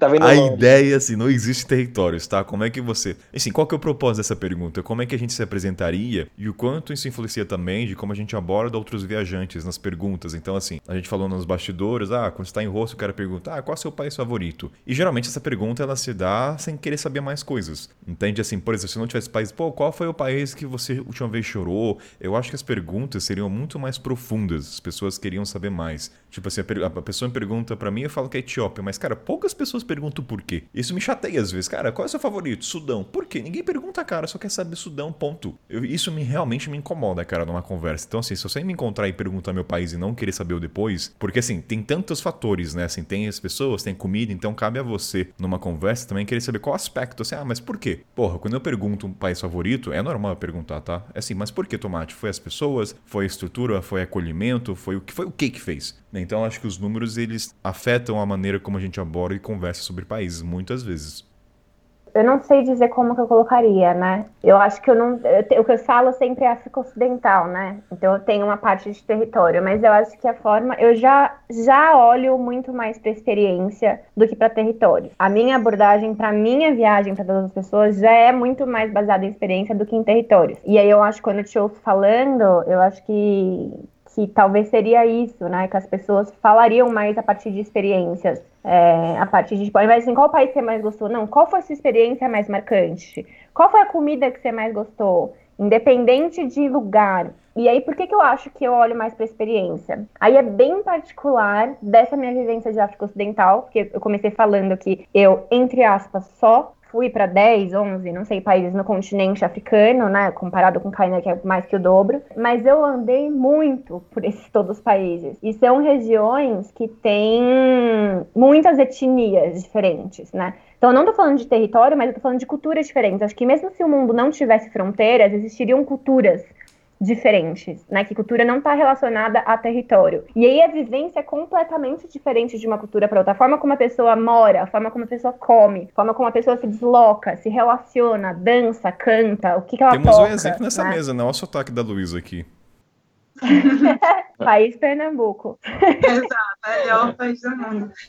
E eu acho que é isso, assim, né? Eu acho que eu foco muito mais em experiência, e quando eu, já voltando também lá para o começo, que eu falei que eu deixei de contar, eu escolhi ficar, na verdade foi a partir dessa constatação também de que era isso, eu queria entender as diversas culturas, que para mim, o que, o que para mim mudou muito aqui no continente africano é muito evidente que independe de território. O território, a fronteira geográfica não diz nada no continente africano. E, então eu acho que foi muito fácil, não muito fácil, mas ficou mais claro, mais evidente, mais direto para mim essa relação do quanto que a fronteira geográfica, quanto que o território, quanto que contar país, na verdade é uma mentira mesmo, assim, né? É uma, uma criação, é uma invenção. Uma criação europeia, que se diga de passagem. Europeia, exato, uma criação europeia. E aí, para mim, as pessoas perguntavam, né? Eu caí, a gente já conversou algumas vezes sobre isso, assim, ah, nossa, dá muita diferença entre Gana e Costa do Marfim? Aí eu falava assim, na fronteira não, porque é a mesma etnia, é todo mundo Akan. Quando eu saio de Akan e vou, por exemplo, para o Zeui, que ainda é Gana e Togo, aí é muito diferente, né? Então eu acho que é isso, assim, eu acho que é essa constatação de, de, valorizar mais as experiências, as trocas, a cultura, as pessoas, a comida, né, as vivências, e não o lugar específico. Não sei se eu fui muito longe na resposta. Não, você falou com um poder de síntese muito bom. Tá, tá maravilhoso. Ah, não, tá melhorando. Ó, uma brincadeira à parte só com você, cara. Eu acho que você, hoje em dia, como eu te conheço, acho que teria dança no seu perfil, né? Viajando e rebolando o quadril. Ou danças, né? Não, e tem, né? Na verdade, tá lá, tá escrito dança, mas com certeza teria mesmo. Assim, eu, eu buscaria isso, assim. Como é que as pessoas mexem o, a pelve delas em cada lugar? Acho que ele é essa foco. O que vamos fazer amanhã à noite? A mesma coisa que fazemos todas as noites, tentar conquistar o mundo. É, eu acho que é muito por aí, assim. Eu acho que uma coisa que falta, não só em relação a contar números, mas é aquela coisa que eu tava falando também, né, de bucket list e tal, é que eu acho que a gente não sei, eu sinto que é uma coisa do ser humano, assim, de querer sempre simplificar as coisas, né? Colocar as pessoas e nós mesmos também em caixinhas, enfim a gente fica procurando dar um sentido muito objetivo para tudo, né? Muito prático. Mas eu acho que a grande questão é essa, assim, é levar mais em consideração a subjetividade das pessoas, porque mesmo se você perguntar sobre experiências, muita gente vai responder experiências que são coisas que são muito fáceis de entender por que, que foi legal, né? Dizer, tipo, é, nossa, qual foi sua melhor experiência em viagem? Então, aí tem, dependendo da tribo da pessoa, né, da bolha da pessoa, ela pode falar que foi, sei lá, esquiar nos Alpes suíços, ou pode falar que foi morar com uma tribo na, sei lá, né, uma tribo isolada não sei onde. E, assim, de todo jeito, são coisas que talvez nem tenham, assim, né? Para algumas pessoas isso pode ser incrível, para outras não, mas são coisas que parecem incríveis, né? Então, eu acho que, no fim das contas, a gente está é muito difícil sair dessa coisa de, de, de, tentar se encaixar em coisas que possam ser vendidas como legais, né? E se conectar com o que realmente faz sentido para nossa essência, né? Com as experiências que vão reverberar na gente, que pode ser que não faça o menor sentido para outras pessoas, que não pareçam né, muito incríveis para outras pessoas. Não, né? você teria que ter uma conversa justamente muito mais profunda para explicar por quê, por exemplo, sei lá. Né? Nossa, porque para mim a dança é muito importante e eu vivenciei isso, isso isso na dança. E aí você vai dar um, todo um sentido a essa experiência de dança. Né? Não é só dizer, ah, eu fui não sei onde e fiz uma oficina de dança, sei lá, dancei com a galera. Né? E aí tem uma outra camada de, de informação, mas que exige uma conexão maior da gente com nossa subjetividade e se a gente está numa conversa, eu acho que com a subjetividade do outro, né, de realmente ir além do, da capa, que não é muito diferente, eu acho, de quando você, sei lá, mora numa cidade como São Paulo, que as pessoas se encontram e perguntam o que você trabalha, né, você de cada, cada universo, cada bolha tem seus códigos sociais para transmitir alguma coisa, geralmente de uma forma mais rápida e superficial, né? Eu acho que isso que Kainan fala da frustração de não, poxa, mas as pessoas não querem realmente saber do que está por trás, é porque eu acho que a gente tende a reproduzir isso em vários âmbitos, assim, a gente quer as coisas muito rápidas, né? Muito simples é mesmo. por isso que tem esse podcast. Até, no, brincadeiras à parte, ele surgiu porque é uma maneira de me aprofundar e querer, principalmente o continente africano, vai ter mais pautas, mas de querer transmitir o que eu vivenciei e fugir um pouco do que a grande massa mostra. Que a gente falou, a Carol fez a pergunta, né? O que, que nos motiva? É claro que esse, essa minha visão de querer quebrar o que a mídia fala, ele foi surgindo no caminho. Não foi assim, ah, vou pra África. Longa história, mas o pessoal já me conhece sobre isso. Mas hoje em dia, uma das coisas que me motiva, principalmente, eu quero voltar para o continente africano, não quero nem para a Europa, mais para frente, mas é voltar e contar o que eu vivenciei com um olhar ocidental, mas uma maneira imersiva, ao meu ver. Entendeu? Contar sobre o meu. Eu não vou olhar para pelvis, o quadril não rebola. Detesto dança, tá? Em contraponto a Carol. Mas em contrapartida. Eu adoro ver como as pessoas cozinham. E não tô nem falando de comer, tô falando do, assim, do equipamento, da mão, do fogo, carvão. Eu lembro que eu fiquei muito encantado quando eu mudava de país eu falava, caramba, mas o carvão, como eles colocam, é diferente do outro. Não é assim numa, numa panelinha e colocam. Uns cavam, outros colocam em cima, outros lateral, ou gira a manivela. Então, assim, para mim, hoje em dia, viajar é muito conectado com a mídia. Por ser jornalista também isso ajuda, mas é quebrar o que a grande massa divulga sobre a África. Porque as pessoas não recebem essas informações. Cara, tem, você quer a coisa que me deixa mais feliz é quando a pessoa vê o episódio, principalmente dos estereótipos africanos, o pessoal falou bem, falar do Egito. Egito o pessoal conhece, tem muita informação, mas Etiópia. Cara, uma caralhada de pessoas falou, porra, cara, vocês me motivaram a ir pra Etiópia. Eu falei, porra, que... porque, cara, é duas horas de programa falando das experiências mais incríveis, então não tem como motivar. Então é passar informações que geralmente as pessoas não recebem tão aprofundadas, porque podcast tem essa característica, né? Por exemplo, onde é que você vai ler em blog duas horas praticamente, uma hora e meia, sobre contar países, sobre. Entende? Você não vai encontrar. É só aqui, cara. A CNN não vai falar sobre isso. Você não vai ver a TV Globo falar sobre isso. É, eu tô. Entende? Alto jabá, alto jabá. Justo. Alto jabá. Eu já sou o próprio jabá desse programa, então não tem justificativa para alto jabá. Mas... É, eu queria. Não precisa, vocês não precisam responder, na verdade, só queria jogar uma pergunta mais para quem está ouvindo a gente mesmo, assim, né? Deixar uma reflexão que não é uma pergunta com respostas, mas você, ouvinte que está aí, vocês três aqui também, é, como é que seria, mas principalmente para os ouvintes, como é que seria viajar é, para qualquer lugar sem ter nenhum plano, sem ter nenhum checklist de coisas para fazer, ou de lugares para visitar, ou de experiências para serem vividas. Como é que seria? E eu falo isso assim, na verdade eu coloco mais para os ouvintes, porque eu acho que a gente talvez tenha outras experiências de viagens, né? Mas isso, assim, como é que você se sentiria indo para um lugar, ou talvez te desafiar o ouvinte mesmo, assim, ao próximo lugar que você for ir, sem ter uma lista de nada para visitar ou para fazer, de chegar no lugar, acordar e, sei lá, ir andar na rua. Que esse é muito tipo de viagem que a gente tinha no continente africano, né?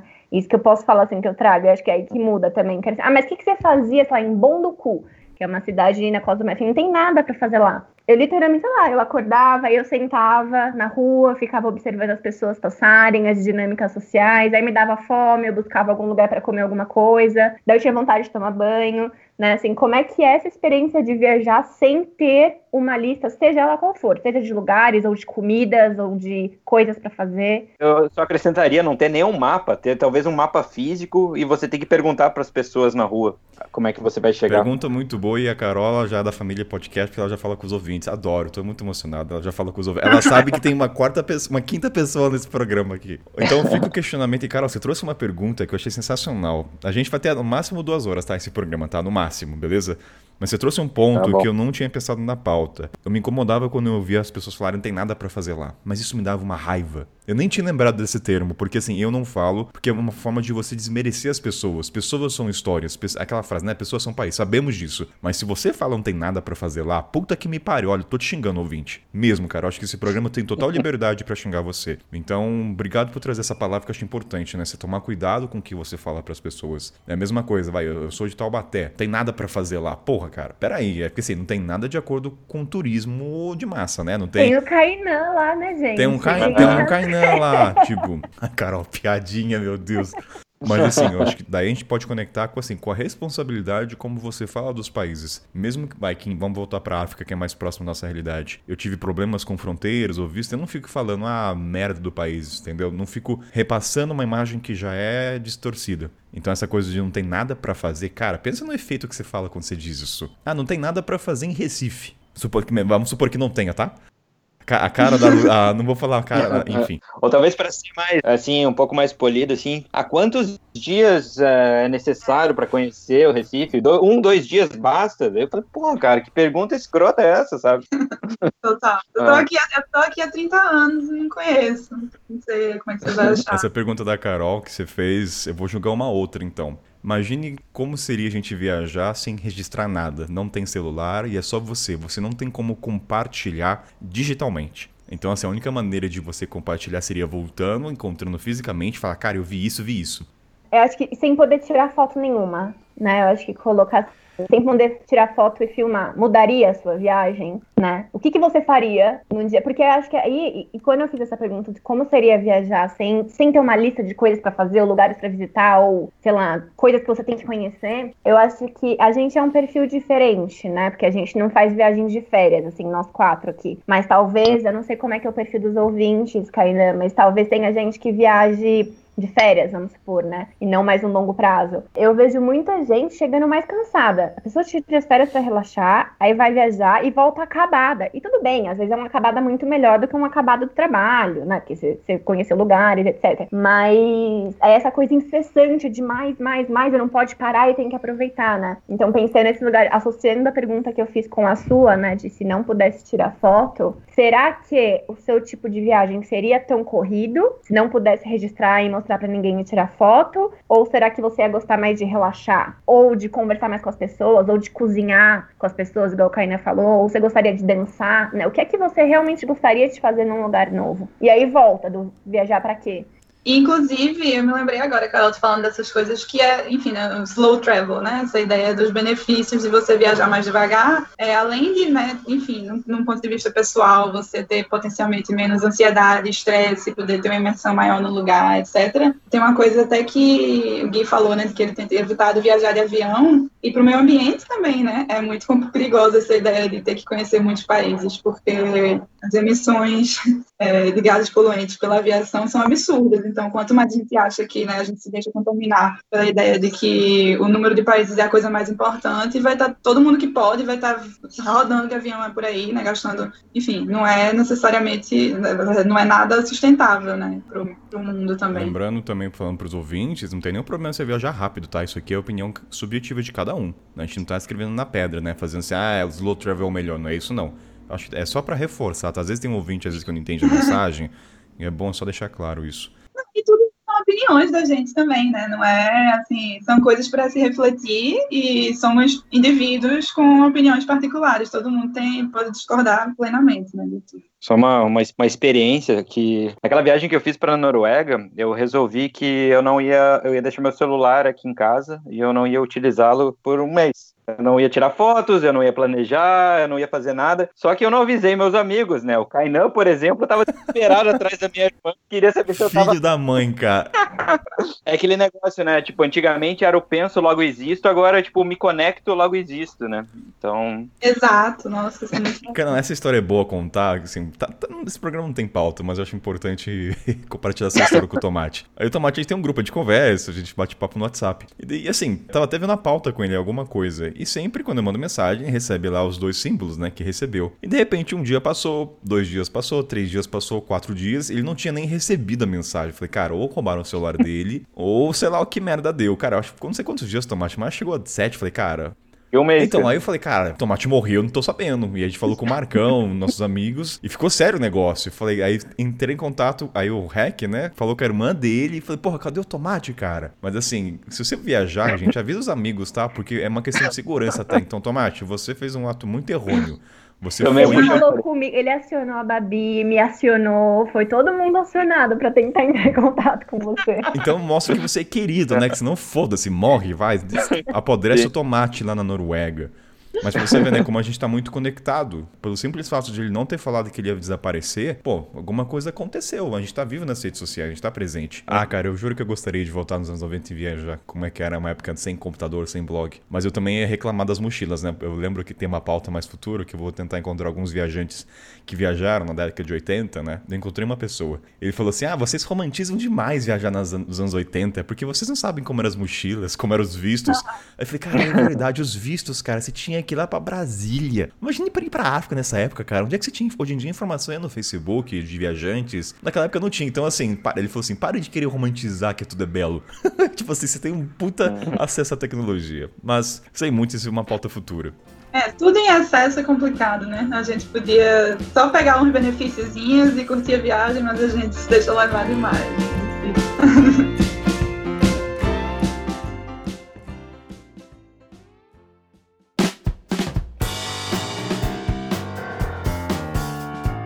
Uma outra coisa agora que a gente, tava, a gente falou no caso dos números quando ele é relevante ou tem um alvará para justificar quando é utilizado no Media Kit. Então vamos também trazer o ponto de os motivos para se usar, né? Ou assim, pessoas que têm um argumento, porque isso aqui também não é, a gente não tá atacando, mas mostrar o outro lado da moeda. Aí vários blogs, né, peguei alguns trechos de por que, que as pessoas contam. E a gente debate aqui, tá? Eu tô aqui com o caderninho agora com a pauta. Uma mulher fala o seguinte, ó, é, me permite ver o quanto cresci como pessoa. Aí, assim, meu questionamento, até falei com o Tomate, pô, mas se ela tá utilizando números como crescimento, quanto a experiência, não que a experiência não esteja embutida, tá? Mas o quanto o número talvez não esteja acima das experiências. Porque, assim, eu, Kainan, conto o meu crescimento através de certos momentos na viagem. E bem específico, eu sei, porra, eu aprendi isso quando matei animal. Eu sei disso quando eu fiquei doente com malária. Assim, é bem pontual esses aprendizados mais significantes no meu ser. Agora, você falar países, não estou criticando essa mulher que se ela mal, mas assim, o que, que vocês pensam sobre essa frase dela? Você conseguiria separar assim, ah, eu, o tomate depois dos 50 países é muito melhor que o tomate de antes. Cara, não tem um número, eu acho, que mude isso. Não é um número que faz. Beleza, ela não, ela não tá retirando as experiências dela, mas isso aí não demonstra crescimento. Um número em si não demonstra crescimento, ao meu ver. Assim.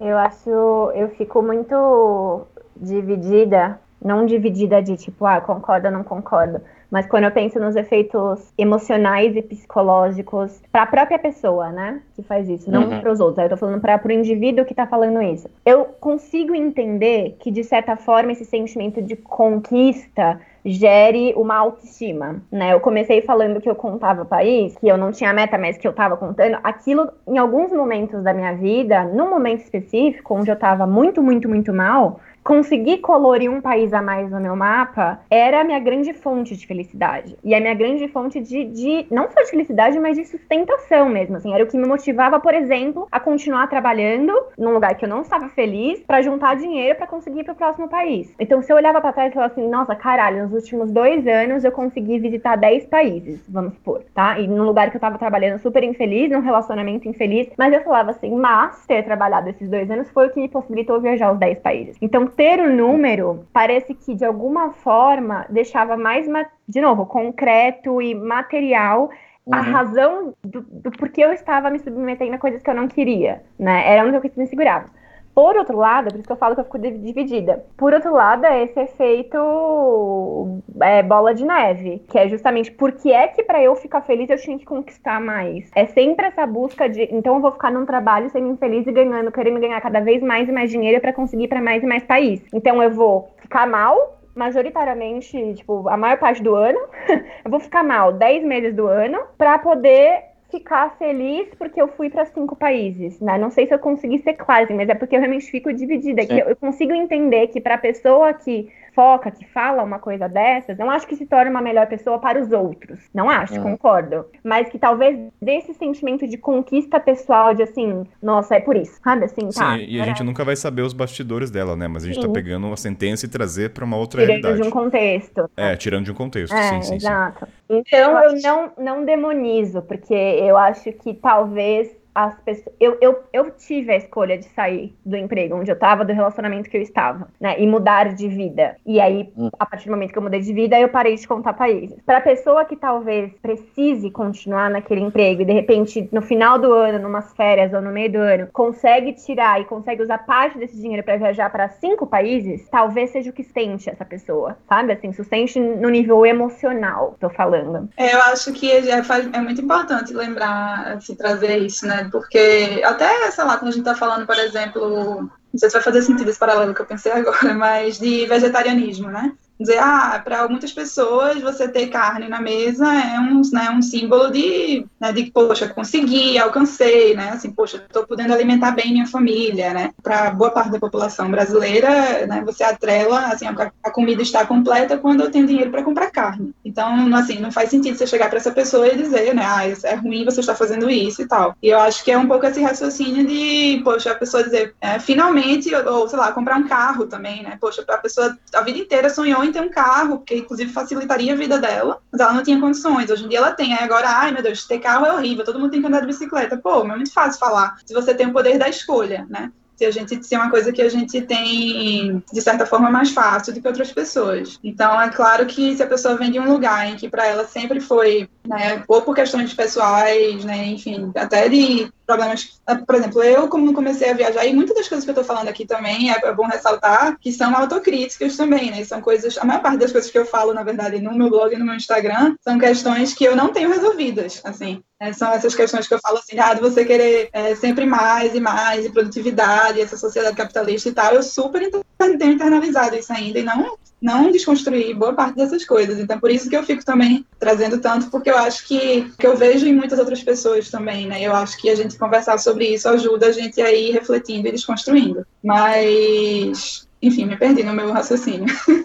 Mas eu acho que eu ia dizer isso, assim, que quando eu comecei a viajar, por exemplo, o meu problema não era assim, de família rica, mas de classe média, né? Então eu sempre achei que era possível eu viajar em questões financeiras. A minha família tinha viajado, né? Tinha morado fora, meu avô dava aula no exterior e tal. Só que eu não achava que era possível eu viajar sozinha por questões psicológicas. Eu tinha de ansiedade quando eu fazia qualquer coisa que saía da minha zona de conforto. Então, por exemplo, quando eu fiz os meus primeiros intercâmbios, eu pensava, pô, eu fiz três intercâmbios, para mim era foda, porque era tipo, eu achava que eu não conseguia fazer nenhum. Então, assim, né, é, tinha uma, um, um, peso de, nossa, olha o que eu vivi, olha o que eu aprendi, né? Mas aí também tem esse lado, né, como o Carol falou, enfim, como a gente tem falado, assim, né, da, de atrelar necessariamente um aprendizado a um número, né, ou uma experiência melhor a um número. Ou até a ideia de que muita gente, né, às vezes tem também, assim, de que viajar significa necessariamente você se tornar uma pessoa melhor, né? Ou aprender como se viagem fosse a única ou a melhor forma de aprender sobre o mundo, ou sobre empatia, ou sobre si mesmo, né? E que aí, quanto mais você viaja, mais você vai aprender que isso não é uma relação, né? não tem a menor lógica nisso. Assim. Não é proporcional, nada, É. pelo contrário. O que vamos fazer amanhã à noite? A mesma coisa que fazemos todas as noites. Tentar conquistar o mundo. Eu queria fazer um comentário, assim, nessa linha de raciocínio ainda, pensando que eu entendo que a pessoa que, de repente, sacrificou um monte de coisas, um tempão para conseguir viajar e aí consegue viajar, se importa com aquele número, isso é um cenário. Agora, o outro cenário, aí voltando para produtor de conteúdo, é sobre a respon- voltando para comunicação, né? Por você falar que visitou esses países ou não e valorizar isso não como uma conquista pessoal. Eu acho que são duas coisas diferentes. Você pessoalmente achar aquilo uma conquista é uma coisa, a outra coisa é a responsabilidade coletiva de pessoas e pode até ser uma pessoa que que não tinha nada e que conquistou e que foi para todos os países do mundo, por exemplo, e a responsabilidade dessa pessoa como influência mesmo, né? O que que ela tá vendendo, ela, o que quanto que ela tá incentivando, e, não só incentivando, mas convencendo as outras pessoas que elas só serão felizes a partir do momento que elas conseguirem ir para todos os países do mundo também, né? Então aí eu acho que é um ponto, uma, uma linha tênue, que eu ok, a pessoa que não tinha nada e que conseguiu viajar para todos os países do mundo tem uma conquista pessoal e não tira isso dela, mas ela também tem uma responsabilidade a partir do momento que ela comunica essa mensagem. É, eu acho que a gente pode falar assim de contextualização, como a Luísa própria falou, a mulher que falou essa frase, ela tá numa bolha talvez bater cartão, tem dificuldade, beleza. Agora trazendo para uma realidade aqui de pod- podcast com os ouvintes que são viajantes, grande parcela já viajam. É um público bem específico. Falar sobre isso e falar sobre números é diferente dessa mulher que trouxe a frase de uma conquista pessoal. E a questão do eu me perdi também, gente. Peraí, é uma pauta tão séria que eu me perco. Peraí, eu tava falando da contextualização da mulher. E acho que um ponto, a gente pode se aprofundar um pouco mais da questão também. E, Carol, como você falou também da questão do produtor de conteúdo, aquela coisa da responsabilidade que a gente tem. Se você ouvir um blog e a pessoa fala por que, que eu conto países, o quanto ela fomenta a- as empresas, né, que patrocinam a gente ou pagam a gente para querer um, um trabalho, ficam focados no números. É como se a Luísa falar, "Ah, eu conto número, gente. Porra, Luísa, você conta número? O quanto você tá fomentando as empresas agora a valorizarem números? Eu que viajei para volta aquela coisa da questão de África para oito países africanos, mas passei seis meses em cada. E aí, se o cara quiser patrocinar minha experiência na Uganda ou em Gana, ele vai pegar pra Luísa que passou uma semana e tem a Carol ficou um ano lá, viajando todas as etnias. Então agora a gente traz um pouco mais pro contexto de quem trabalha com isso, né? Ou quem viaja ou quer compartilhar as viagens. Não é o cara da conquista, do, da pessoa humilde, ou que não tem nada a ver com viagem, viaja uma vez a cada dois anos. Acho que deu pra entender, né? É meio confuso, mas é assim que conversa- Sim. acontece uma conversa entre amigos, né? Não tem que ser. Aqui não tem poder de síntese. Tem edição que ajuda, tá? Mas é e natural. a gente tá pensando muita coisa agora, eu acho, né? Enquanto fala também, então pode ser que... É, é difícil externalizar. Em off, eu só Mas- queria dizer muito bom a sutileza política da, da Carol. Você viu, né? Eu lembro quando a Renan perguntou pra mim assim, cara, quem que eu deveria chamar? Você quer participar dessa pauta? Eu falei, quero. Eu falei, você acha que dá pra chamar alguém? Eu falei, porra, já sabe quem dele? Não vou chamar o 196. Eu fui política aqui, eu fui tentando Caralho. ficar meio Segurei um Direto. Ai, meu Deus, não tinha como não falar, né? Mas. É, é o discurso que a gente está propagando, né? Se a gente está propagando um discurso meritocrático, se a gente está propagando, trocando a ideia de, como vocês já falaram, né? De você precisa ter casa e carro, porque você precisa conhecer muitos países, né? É, como produtor, vamos dar um exemplo. Vai, pega a Carol como exemplo e pega uma outra pessoa e, quanto a- e o quanto a percepção do país de Gana vai mudar só de seguir a Carol e seguir a outra pessoa. Completamente diferente, mas completamente. Entendeu? Então, responsabilidade, números aí, gente, vai. Eu acho que colocar os números no Instagram tá um pouco proporcional aos valores. É o Kainan falando, tá? Entendeu? Se for me jogar, me falem para mim, não para os convidados. Cada um tem, mas eu acredito que tem uma, uma proporção aí entre as duas coisas. Ó, o programa já deu uma hora e meia, pra quase no finalzinho do programa, tá? Aí vocês podem voltar a dormir, que esse programa tá sendo gravado às nove da manhã. É uma outra frase da mulher, que é o seguinte, que dá, é pra meter fumo mesmo. Que ela fala assim, ganhar atração no blog com a credibilidade, porque os outros também fazem. Eita, essa aqui é pra fuder, né? Nem, que não tem nem argumento, né? Eu acho que isso aqui Passa, pode passar. Pode passar. E agora uma coisa mais profunda, agora foge totalmente de contexto. Da questão, vamos pegar pela exceção, tá? Mas não tomar como média. Mas vamos lá. Porque a mulher justifica por que, que ela coloca números? Porque ela é uma mulher negra e ela quer trazer a representação para as pessoas negras, mostrando que é possível viajar. Pesa, pesado no sentido assim, vai, é um outro contexto, é, são classes sociais que não viajam tanto, então ela é uma referência ao contar países. Então, assim, vamos lá que eu nem sei por onde começar, mas é uma boa justificativa. Vai, Carol e Luiz e Tomate. Que... Eu acho que, como não sou uma pessoa negra, uma mulher negra, eu não posso falar o porquê que ela faria isso, ou como que é, ou qual é o sentimento, né? O que eu tenho a dizer é que, de qualquer forma, essa lógica. Eu, eu acho que volta com o que a gente já tá falando, na verdade, é uma hora e meia. Que eu acho nesse sentido de que as pessoas, quando começam a ganhar espaço, né, o ganhar espaço na sociedade da forma como ela é, na sociedade capitalista, colonial, patriarcal, é número é quantidade. Então, que independente de qual seja, de qual grupos, né, essa pessoa pertence, seja ele gênero, raça, classe, a lógica é a mesma. A lógica ainda é, é, é essa meritocracia, ainda é essa lógica de que eu passo a ser ouvida, eu passo a ser representada, eu mostro que a gente está conquistando a partir de números, né? Então, é, de novo, para mim não difere de tudo que a gente já falou. Eu acho, eu entendo esse sentimento de estamos ocupando, acho que até um pouco de ocupação, né? Estamos ocupando, mas no coletivo ainda é essa, culpa, essa ocupação a partir do resultado, né? Da quantidade, assim. É, eu acho que é isso que eu tenho a dizer. O que vamos fazer amanhã à noite? A mesma coisa que fazemos todas as noites, tentar conquistar o mundo.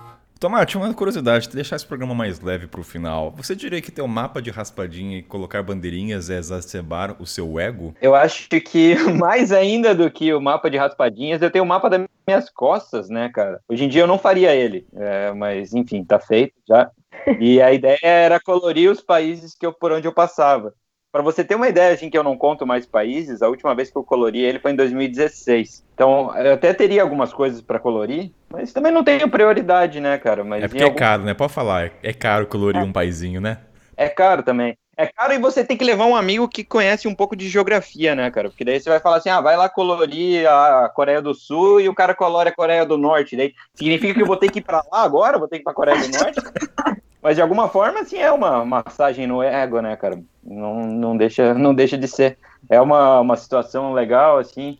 E foi até uma coincidência, esse mapa de, de é, raspadinha, foi um Natal, em alguns anos passados, assim, eu comprei um mapa, eu fui dar de presente para minha irmã, né? Daí comprei um mapa, mandei entregar onde que ela morava, passou um dia, chegou o mapa aqui, daí eu falei, cara, mas será que eu botei um mapa, botei o um endereço errado? Não faz sentido. Daí eu vou falar com a minha irmã, minha irmã também comprou um mapa e deu para mim, assim, no mesmo mapa. Mas era uma e é uma situação que era legal, assim, tipo, passou por um país, ou tipo, às vezes você nem raspava o mapa inteiro, só raspava uma região, então, tipo, é legal, assim, é uma massagem. Será que o mapa, ele motiva e incentiva as pessoas a pararem numa estação de trem só para colorir, será? Será que o cara para na estação de Luxemburgo? Ah, peraí, vou parar na estação porque eu posso raspar mais um país. Eu fiz isso com Mônaco, sim.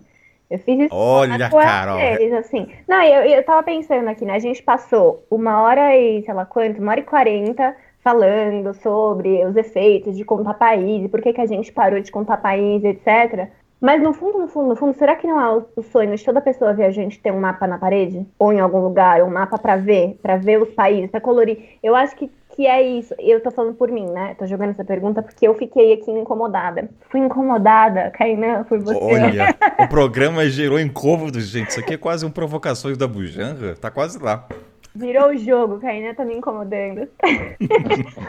é, eu não tenho, no caso, mas eu não tenho porque eu também não tenho lugar, né? Eu não me fixo em lugar nenhum, assim. Existe algum jogo psicológico aí, emocional, que me dá um confortozinho olhar pro mapinha pintado mapinha colorido também. Mas eu acho que tem uma diferença, cara. Por exemplo, eu coleciono as bandeiras e eu vou comprar um mapa de raspadinha.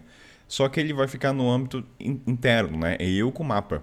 É, é relação muito íntima. Você não vai, sei lá, você não, vai colocar o seu mapa no, Instagram, numa foto, no feed. É uma coisa pessoal, porque você vai. Eu tô pensando aqui, tô refletindo. Vai, você vai olhar o mapa, pô, Uganda, Zâmbia, você vai lembrando que você passou. O problema é quando você excede, que o problema para mim é quando você quer exceder e passa no país só para poder raspar. Tem, você tem que viajar ao país e é uma consequência você querer raspar. Eu não vou parar numa estação, em algum lugar só para querer raspar, porque daí não vai ter significado para mim, vai ser só um mapa raspado. Eu, entende? Eu acho que depende, é, acho que depende muito da sua relação com o mapa mapa de raspadinha. Enquanto você é ansioso para querer raspar só por raspar. Ah, é, vou viajar, eu vou só ali nos Estados Unidos só porque é grande, para ficar mais bonito. Porque ele é grande. Ah, eu vou pra Rússia, porque da Rússia já raspa quase 70% do mapa. É, eu acho que isso cabe até para outras coisas também. Por exemplo, uma coleção que eu fazia quando eu comecei a viajar era de cartão postal. E aí era um pouco isso, assim, de ah, cartão postal não é pesado, é barato, e aí quando eu voltar para casa eu quero colar na, na, né, na porta do meu guarda-roupa e lembrar dos lugares por onde eu passei. Só que aí eu parei de fazer por várias razões, mas uma delas foi que eu fiquei percebendo que, assim, eu sempre estava num lugar que tinha que comprar um cartão postal daquele lugar. E às vezes eu, tipo, nem queria colocar aquele negócio na parede, porque não era um lugar que me marcou, né, não era nada especial para mim. Então, assim, eu fiquei, tá, mas qual o sentido disso? Mas aí, então acho que, acho que pra encerrar, vai, o último tópico vai ser sobre colecionismo. Cole, colecionismo, ah, é, será obrigada. que existe? Porque é o seguinte, vai, eu, eu tenho minhas bandeiras. Cara, a primeira coisa que eu faço no país é encontrar a bandeira grande. E as pessoas assinam, mas ele tem um significado para mim. Eu não canso, entendeu? Eu não vou colocar na parede, mas tá guardadinho pro meu futuro neto abrir, cara, olha a assinatura de todo mundo, a Carol vai ter a bandeira dela de Gana. Mesmo que eu não visite, até a justificativa de ter a bandeira de Gana, porque eu não considero que eu conheci. Mas a minha relação com Gana é a Carol. A questão da fronteira, da repatriação, cara, Gana tá envolvido na minha história. Não conheci, mas assim. A história da, da repatriação vai estar escrita na bandeira. Exatamente, todo envolvido. Então, assim, Carol representa a Gana. Então a bandeira tem. Senão eu não pegaria a bandeira, de verdade. Assim, não teria motivo. Ah, fui lá repatriar. Mas eu acho que a questão de colecionar é diferente porque não são números. É uma externalização de obra de arte ou de uma, uma foto. Acho que é um pouco diferente. Então, o mapa ali, queira ou não, você começa a ver geografia. Não é número, você não vê números ali no mapa. Você vê, quando você olha, você vê o trajeto que você fez. Enfim, é só um devaneio aqui que eu tô tendo, tá? Eu acho que vê no sentido de, por exemplo, e eu falo, eu tô falando muito em primeira pessoa, tá? Porque deu bug agora, agora em mim. Eu falei assim, caralho, eu quase fiz um. Pode falar caralho? Pode, olha esse programa aqui. É, eu fiz o encontro todo aqui falando, nossa, é verdade, não, eu parei de, de pensar em número e tal, mas daí deu um bugzinho em mim. Eu acho que tem a partir do momento que a gente olha para um mapa que nem é proporcional, mas a gente fala, preciso planejar uma viagem para a China. A gente, assim, né, tô jogando para os ouvintes, ou preciso ir para a Rússia, porque olha quanto que ocupa nesse mapa. Não é número, mas é área. E área uhum. também é número, né? Você quer ver ele mais colorido. Falando de coleção, eu tinha também uma coleção, tenho ainda, ainda existe, que é de copinhos. Fiquei curiosa pra saber se tomate tem coleção. Porque todo mundo... Copinho assim de shot? De, shot. de bebida? É. Olha a Carol revelando os pecados, gente. Olha os ouvintes aí. Coleção é de copinhos de shot. E aí, eu lembro da minha frustração nos primeiros países que eu fui que não tinha copinhos de shot. Que não existia, tipo, ou não era um copinho super mega legal. Porque eu acho que é uma coleção que é famosa entre as pessoas viajantes e nos países populares de turismo, eles fazem copinhos super diferentes, né? Assim, com os formatos, com urso dentro. Eu tenho uns copinhos muito legais de alguns países da Europa, do Sudeste da uhum. Ásia e dos Estados Unidos. E aí eu cheguei na África Ocidental e no máximo tinha um copinho normal com, sei lá, um Gana escrito. No máximo, se tinha, né? E aí eu uhum. lembro dessa sensação de frustração, e é uma frustração, e por isso que deu bug. Porque no fundo, no fundo, no fundo, é uma frustração de tipo, mas se eu não tenho um copinho, eu não fui pra tal país. Uhum. Sabe? Uhum. É, e é muito sutil, não é direto, não é óbvio. É óbvio que na minha cabeça eu não tenho um copinho, eu não tenho um copinho de Gana. É óbvio que eu sei que isso não significa que eu não vivenciei Gana e que Gana foi super importante na minha vida. Mas existe no fundo, no fundo, no fundo, assim, mas não valeu.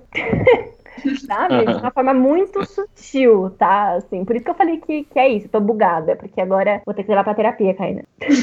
É, assim, eu tô pensando nas bandeiras, eu tô pensando nas bandeiras, eu não passei por esse problema que quando eu viajei com o casal Terra Dentro, a gente passou por Conacre e Ai, foi dois países, eu esqueci agora. E eu não tenho as bandeiras, mas porque não tive relação. Então, para mim, na minha consciência, beleza. Tomate tem, tem coleção? Então, é, na casa dos meus pais, em Curitiba, é uma coisa assim que é, é, deles. Eu, eu comprava em algum certo momento, minha irmã também, que eram imãs de geladeira. Que acaba nem sendo, ficando na geladeira mais, era tipo um painel, assim. Mas era, em algum momento, assim, quando viajava menos, era por cidade, e acabava que, tipo, não ia ter painel que ia bastar. E também, tipo, não queria comprar em todo quanto era cidade, acabou ficando imã de país. Mas é uma coisa assim que, tipo, não tenho mais apego nenhum, não faço questão de comprar, não, não compro mais nada. Para mim mesmo, eu tenho as bandeirinhas, que são os pets, que eu bordo na minha, no meu mochilão. Que são as bandeiras por países. É, obviamente, se eu passar lá um dia em Gana, eu não vou colocar uma bandeirinha, tipo, eu preciso ficar alguns, alguns te algum tempo no, no, lugar. E eu tenho, coleciono tampinhas de cerveja. Então, mas aí eu vou entrar num ponto assim, eu fiquei pensando, agora o tópico aqui é coleção, né? Já que a pouco eu jogo uhum. pra Luísa, mas a coleção para mim, eu penso que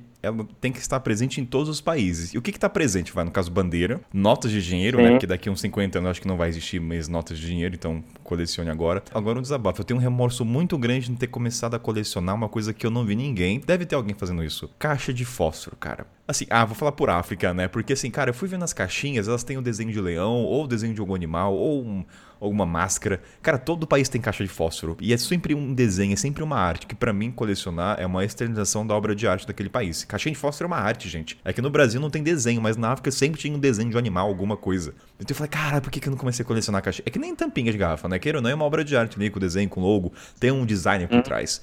Então, para mim, falando de coleção, é onde eu consigo ver uma representação artística de cada país, que esteja presente nos todos os países do mundo, que seja 300, 500 ou 1000, sei lá, cada hora tem números novos aí, para não falar um número que eu não quero. Uhum. Quero jogar uma provocação. Eita, manda, vai, vai, vai. Falando para uma provocação que você fez, Kainan, como é que seria colecionar qualquer coisa se não existissem territórios? Aí teria outra maneira de lembrar daquela região, seria através da arte. Porque como a gente tá falando de etnia, haveria assim uma característica do espaço. Aí eu tentaria ver uma coisa em comum, por exemplo, cada região tem um tipo de máscara ou uma vestimenta, alguma coisa ia ter. Porque não tem como, você vai pro Brasil, você... enfim, deu para entender? Respondi a sua provocação. Não, ah. respondeu, mas é porque é justamente fazendo esse link, né? De que eu acho que no fundo, no fundo, no fundo, qualquer coleção, de alguma forma, passa esse sentimento de conquista pra gente, né? E aí, assim, é errado esse sentir sentimento de conquista? Não é errado, é pecador, vai. Vamos começar, é pecado, é pecador fazer isso. é, é, tipo, é, peca... é todo completamente errado é de ficar feliz porque eu passei por aqueles territórios ou pelas etnias, né? Pra terminar, porque a gente, aí a conclusão é, contar ou não contar países. Faça o que você quiser, mas tem responsabilidade com comunicação. Eu acho que são justamente duas coisas: ter consciência de por que você está fazendo o que você está fazendo e ter consciência do impacto que você está tendo se você estiver né, comunicando isso. Porque, por exemplo, essa questão até das bandeirinhas na mochila, eu já pensei várias vezes em fazer, mas quando eu olho para dentro de mim, eu vejo que o que eu me visualizo fazendo com as bandeirinhas na mochila é tirando uma foto da minha mochila e postando. Então, assim, eu não vou fazer. Quando eu percebo isso, eu faço, então não vou fazer, sabe? Então eu acho que, assim, porque fica bonito, porque eu acho legal, a, a, quando eu vejo outras pessoas fazendo, eu, é uma coisa que me atrai. Assim como, sei lá, eu tenho amigas que sentem a mesma atração por ver pessoas usando esse tipo de roupa, ou sei lá, né? Enfim, são coisas diferentes que chamam a atenção e que você quer exibir. Então, eu acho que ter clareza de por que você quer fazer aquilo e também, se você estiver falando para outras pessoas, a responsabilidade que você vai ter propagando isso. Né? Vou mais a fundo então, vai. Esse programa é duas horas, mas dá para acelerar um pouquinho. Vou provocar mais ainda. Conquista compartilhada pode? Agora eu vou falar por mim, tá? Vou colocar eu na reta. Eu tenho as bandeiras. Eu tenho um puto orgulho delas, porque ela envolve as pessoas que assinaram, tem todo um trajeto. Eu adoro, assim, logo logo haverá uma foto com ela, todas estendidas. Eu tenho um puto orgulho assim é uma conquista. Então, assim, será que é, é, pecado também compartilhar as conquistas nossas? Mas as bandeiras, no caso, ao meu ver, não são números, são as pessoas. Essa é, por exemplo, no texto, vai ter um texto também condizendo com o motivo daquela foto, que é as pessoas que passaram, elas assinaram e escreveram no idioma local. Então, como produtor de conteúdo, falando aqui entre aspas, eu quero exacerbar, falando, cara, conexão com pessoas. Não são as bandeiras por si só, vai muito além. Entende? Então, assim, a gente pode. É, será que. Até qual é a linha tênue entre de querer compartilhar nossas conquistas? E assim, é, foi que a Luísa falou. Ih, programa difícil, hein? Mas foi que a Luísa falou. foi que a Luísa falou. Com a intenção de querer mostrar aquela foto. Então, assim, quando essa foto sair em público, cara, eu quero mostrar, cara, eu passei por esses países, mas isso é o de menos. É assim, mostrar as conexões que eu fiz com as pessoas. O quanto elas foram importantes, o quanto esses países me modificaram como ser humano. Não estou falando dos números em si. É porque a bandeira é a representação máxima de um país. Quando você pensa em país, você pensa primeiro na língua, geralmente, ou na bandeira, certo? A bandeira acho que é a segunda coisa. Enfim, meio confuso, mas eu tô tentando me. Que...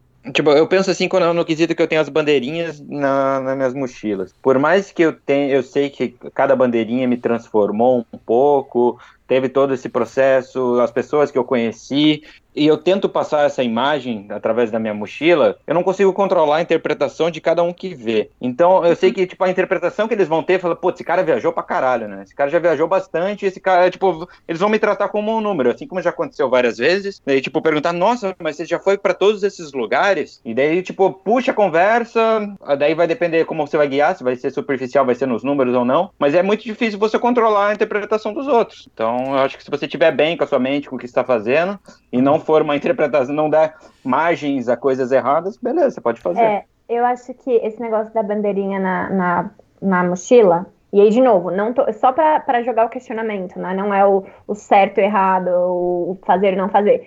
Se chegasse eu e você, Gui, é, num hostel, hum. vamos supor que eu tivesse bandeirinha na minha mochila, não tenho. Mas se eu hum. tivesse hum. três bandeirinhas na mochila e a gente chegasse juntos, a gente estivesse no mesmo quarto compartilhado do hostel e as nossas mochilas estivessem à vista, as pessoas vissem a sua mochila e a minha mochila, é, existiria julgamentos né, dessas pessoas?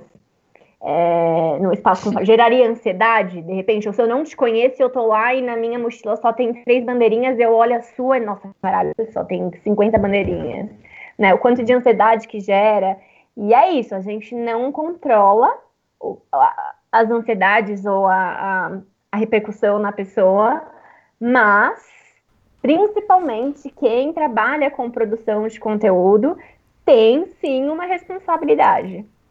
Sabe o né? que eu pensei da bandeirinha nesse cenário que você trouxe com o tomate? Eu nunca coloquei por preguiça também, porque, cara, talvez, sim, sim, talvez um dia eu faça.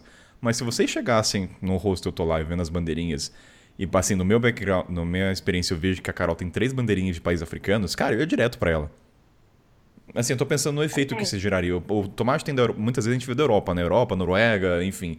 Aí a Carol tá uhum. com bandeira de Gana, Senegal e Burkina Faso. Porra, eu vou pra Carol, porque eu reconheço, eu vou para ela. Então, assim, talvez tenha um efeito positivo também, né? De você ter as bandeirinhas ali.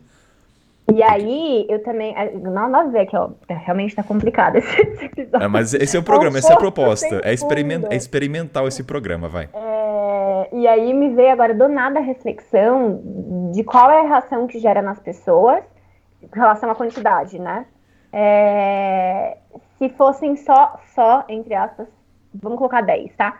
10 bandeirinhas, ou menos, vai, 6 bandeirinhas é, de países europeus e 6 bandeirinhas de países africanos passam a mesma sensação? Depende do seu repertório. Se você sabe distinguir que aquelas bandeiras são africanas. É, sim. Considerando que você sabe distinguir. Ah, tá, tá, tá. Colocando tá. isso. Se a pessoa só, entre aspas, tem seis bandeirinhas da Europa, eu tenho a sensação que a Europa também, a visão de nós brasileiras com relação à Europa é essa viagem rápida. É muito inconcebível na nossa mente viajar pra Europa e ir pra um só país. Tipo, eu vou é pra o filme, França. Né? É o filme Eurotrip, né? É, sim, não sei. Carol, por favor, volte no tempo e vê esse filme. Faz, é uma obrigação do, da galera dos anos 30, com 30 agora, ver esse filme, tá? Tá bom. Mas aí a, gente, aí a gente volta ao que a gente tinha falado numa parte do programa, né? O que, que são cinco países africanos e cinco países europeus na questão da dificuldade? É, sim, eu entendo isso, mas de qualquer forma, é por que é que viajar para um país só, assim, mesmo sendo facilitado viajar na Europa, não precisando de visto, etc., por que é que eu ir para a Europa e eu preciso ir para cinco países, né? E, por exemplo, sei lá, não posso ir, quantas diversidades não tem dentro da França, da Alemanha, sei lá, hum. né? Mas eu acho que quem pensa em viajar para a Europa, tudo bem. Aí tem a questão, né? Ah, mas eu vou pagar uma passagem cara, super cara, e vou conhecer um país só, né? E, enfim, eu realmente um pouco sem fundo aqui, porque... Eu acho que uma, uma dica, né, assim, brincadeiras à parte, que é começar colocando o país no Instagram, vai lá para Foz do Iguaçu, você já consegue Argentina, Uruguai e Brasil já. Tríplice fronteira, uma tacada só, economiza. Paraguai. Paraguai. É. é Paraguai, desculpa. Foi uma piadinha, assim, mas é só pra descontrair. Tem que ser o lado bobo nesse programa, às vezes. Luísa, você tem alguma coisa? O programa tá pesado, tá difícil. Vai até a passagem do. Eu tô, tô, minha cabeça tá.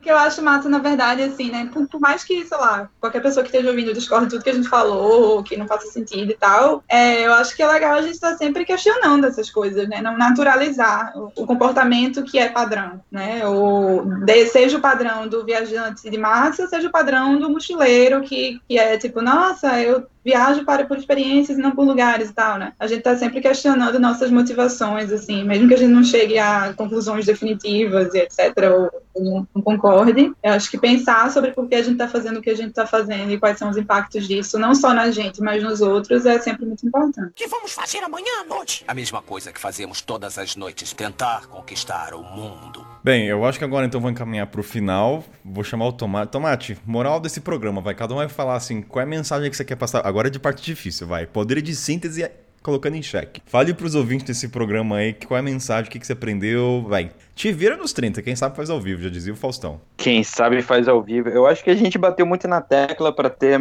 mais qualidade e menos quantidade. Talvez é focar mais no, no que a gente está fazendo e não nos números. Não simplesmente colecionar coisas. E assim, e que não tem nada de errado em contar países. Não, não foi assim o intuito do programa, mas assim é mais para fazer uma reflexão assim, por que que a gente está viajando, qual que é o intuito de tudo, quem que a gente está seguindo também, se a gente está seguindo uma pessoa que só promove números, também vai para os viajantes que promovem, que fazem conteúdo. Então é tipo é vamos dar uma melhor qualidade ao, ao nosso viajar. Para mim, eu acho que a grande mensagem no final de tudo é o tem que que a gente falou. Ninguém, e você ouvinte, nós, a gente não tem que nada. Então, deixar essa reflexão para as pessoas que viajam, para as pessoas que estão nos ouvindo e para nós, quando formos viajar, né? Se a gente está fazendo alguma coisa porque a gente tem que ou se é porque a gente verdadeiramente quer, né? E aí, isso tem tudo a ver com o contar números, né? Porque assim,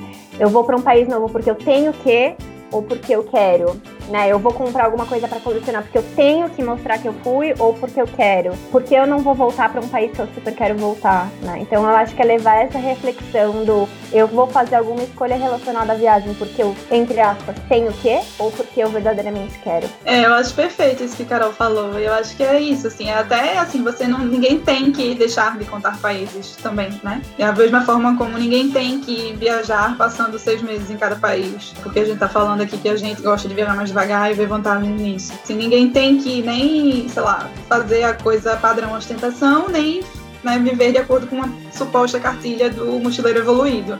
É, você tem que fazer o que você acha que realmente faz sentido, desde que também você não prejudique os outros, né? Acho que é sempre essa questão de, de, de, refletir, questionar e sair do automático, que eu acho que é uma coisa que a gente vive muito em todos os âmbitos da vida, não só das viagens. Eu não tenho muito o que falar, vocês já falaram quase tudo, mas eu vou dizer que eu tô saindo mais inteligente. Sabe aquele sentimento, olha, aprendi alguma coisa? Não tô me sentindo tão burro, até com uma falta, papo cabeça. Não, mas eu acho que é isso, eu acho que não tem muito o que falar, cada um falou um pouco, né, do objetivo do programa, os ouvintes eu acho que entendem, o cara que ouve quase duas horas no programa desse entende que a gente não tá fazendo uma crítica diretamente ao cara que conta, vai muito mais além que isso.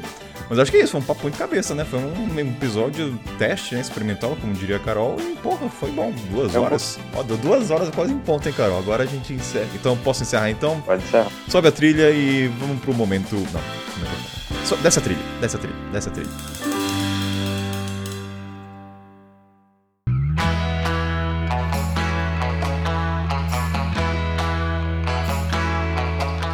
Momento Jabá, galera, aquele momento onde os convidados falam onde se encontram nessa www da vida. Começando pelo seu Tomate, onde é que as pessoas te encontram, meu querido? Então, eu sou o Guilherme Tomate, já tô batendo carteirinha aqui no seu podcast. Vocês me encontram no arroba Campo de Gelo, onde eu tô fazendo mais reflexões da minha vida, meus questionamentos. Eu acho que é uma. Através dos, das viagens, eu tento compartilhar minhas evoluções. Não tem mais um número de países lá, por algum momento eu utilizei. Mas tô lá. Quem quiser trocar uma ideia, mandar alguma coisa, ou responder umas perguntas aleatórias que eu sempre mando, arroba Campo de Gelo. Luísa, onde é que as pessoas te encontram? Eu tô no blog janelasabertas.com e também Instagram, arroba janelasabertas. E tô, deixei de, de colocar meu número de países nos meus, em ambos os perfis há um tempinho e coloco o slogan do blog, que é blog de viagens para dentro e para fora. Nessa pandemia tem sido só para dentro mesmo, né? E uhum. confesso que no nível pessoal isso tem, tem, me trazido certo alívio, assim, apesar da saudade de viajar, é, justamente por não me sentir nessa pressão de ter que estar conhecendo lugares e mostrando lugares, porque eu gosto de uma pegada mais é, reflexiva também. Obrigada por me convidar mais uma vez, é sempre um prazer estar aqui. Carol, quer mandar beijo pra alguém? É difícil me Eu acho que eu não preciso também muito me apresentar, que as pessoas super me associam a você, Kainan. Pessoas me combinam. Ah, Carol e o Kainan. Outro dia alguém me pediu pra te mandar beijo. Então, ouvinte, você que me pediu pra mandar beijo pro Kainan, olha eu aqui fazendo isso no podcast. Beijo pra você, Kainan.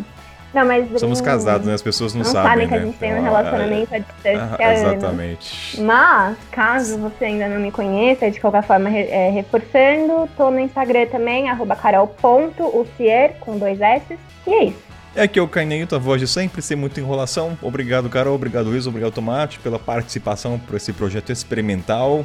Muito obrigado e valeu. Valeu, valeu. beijo. beijo.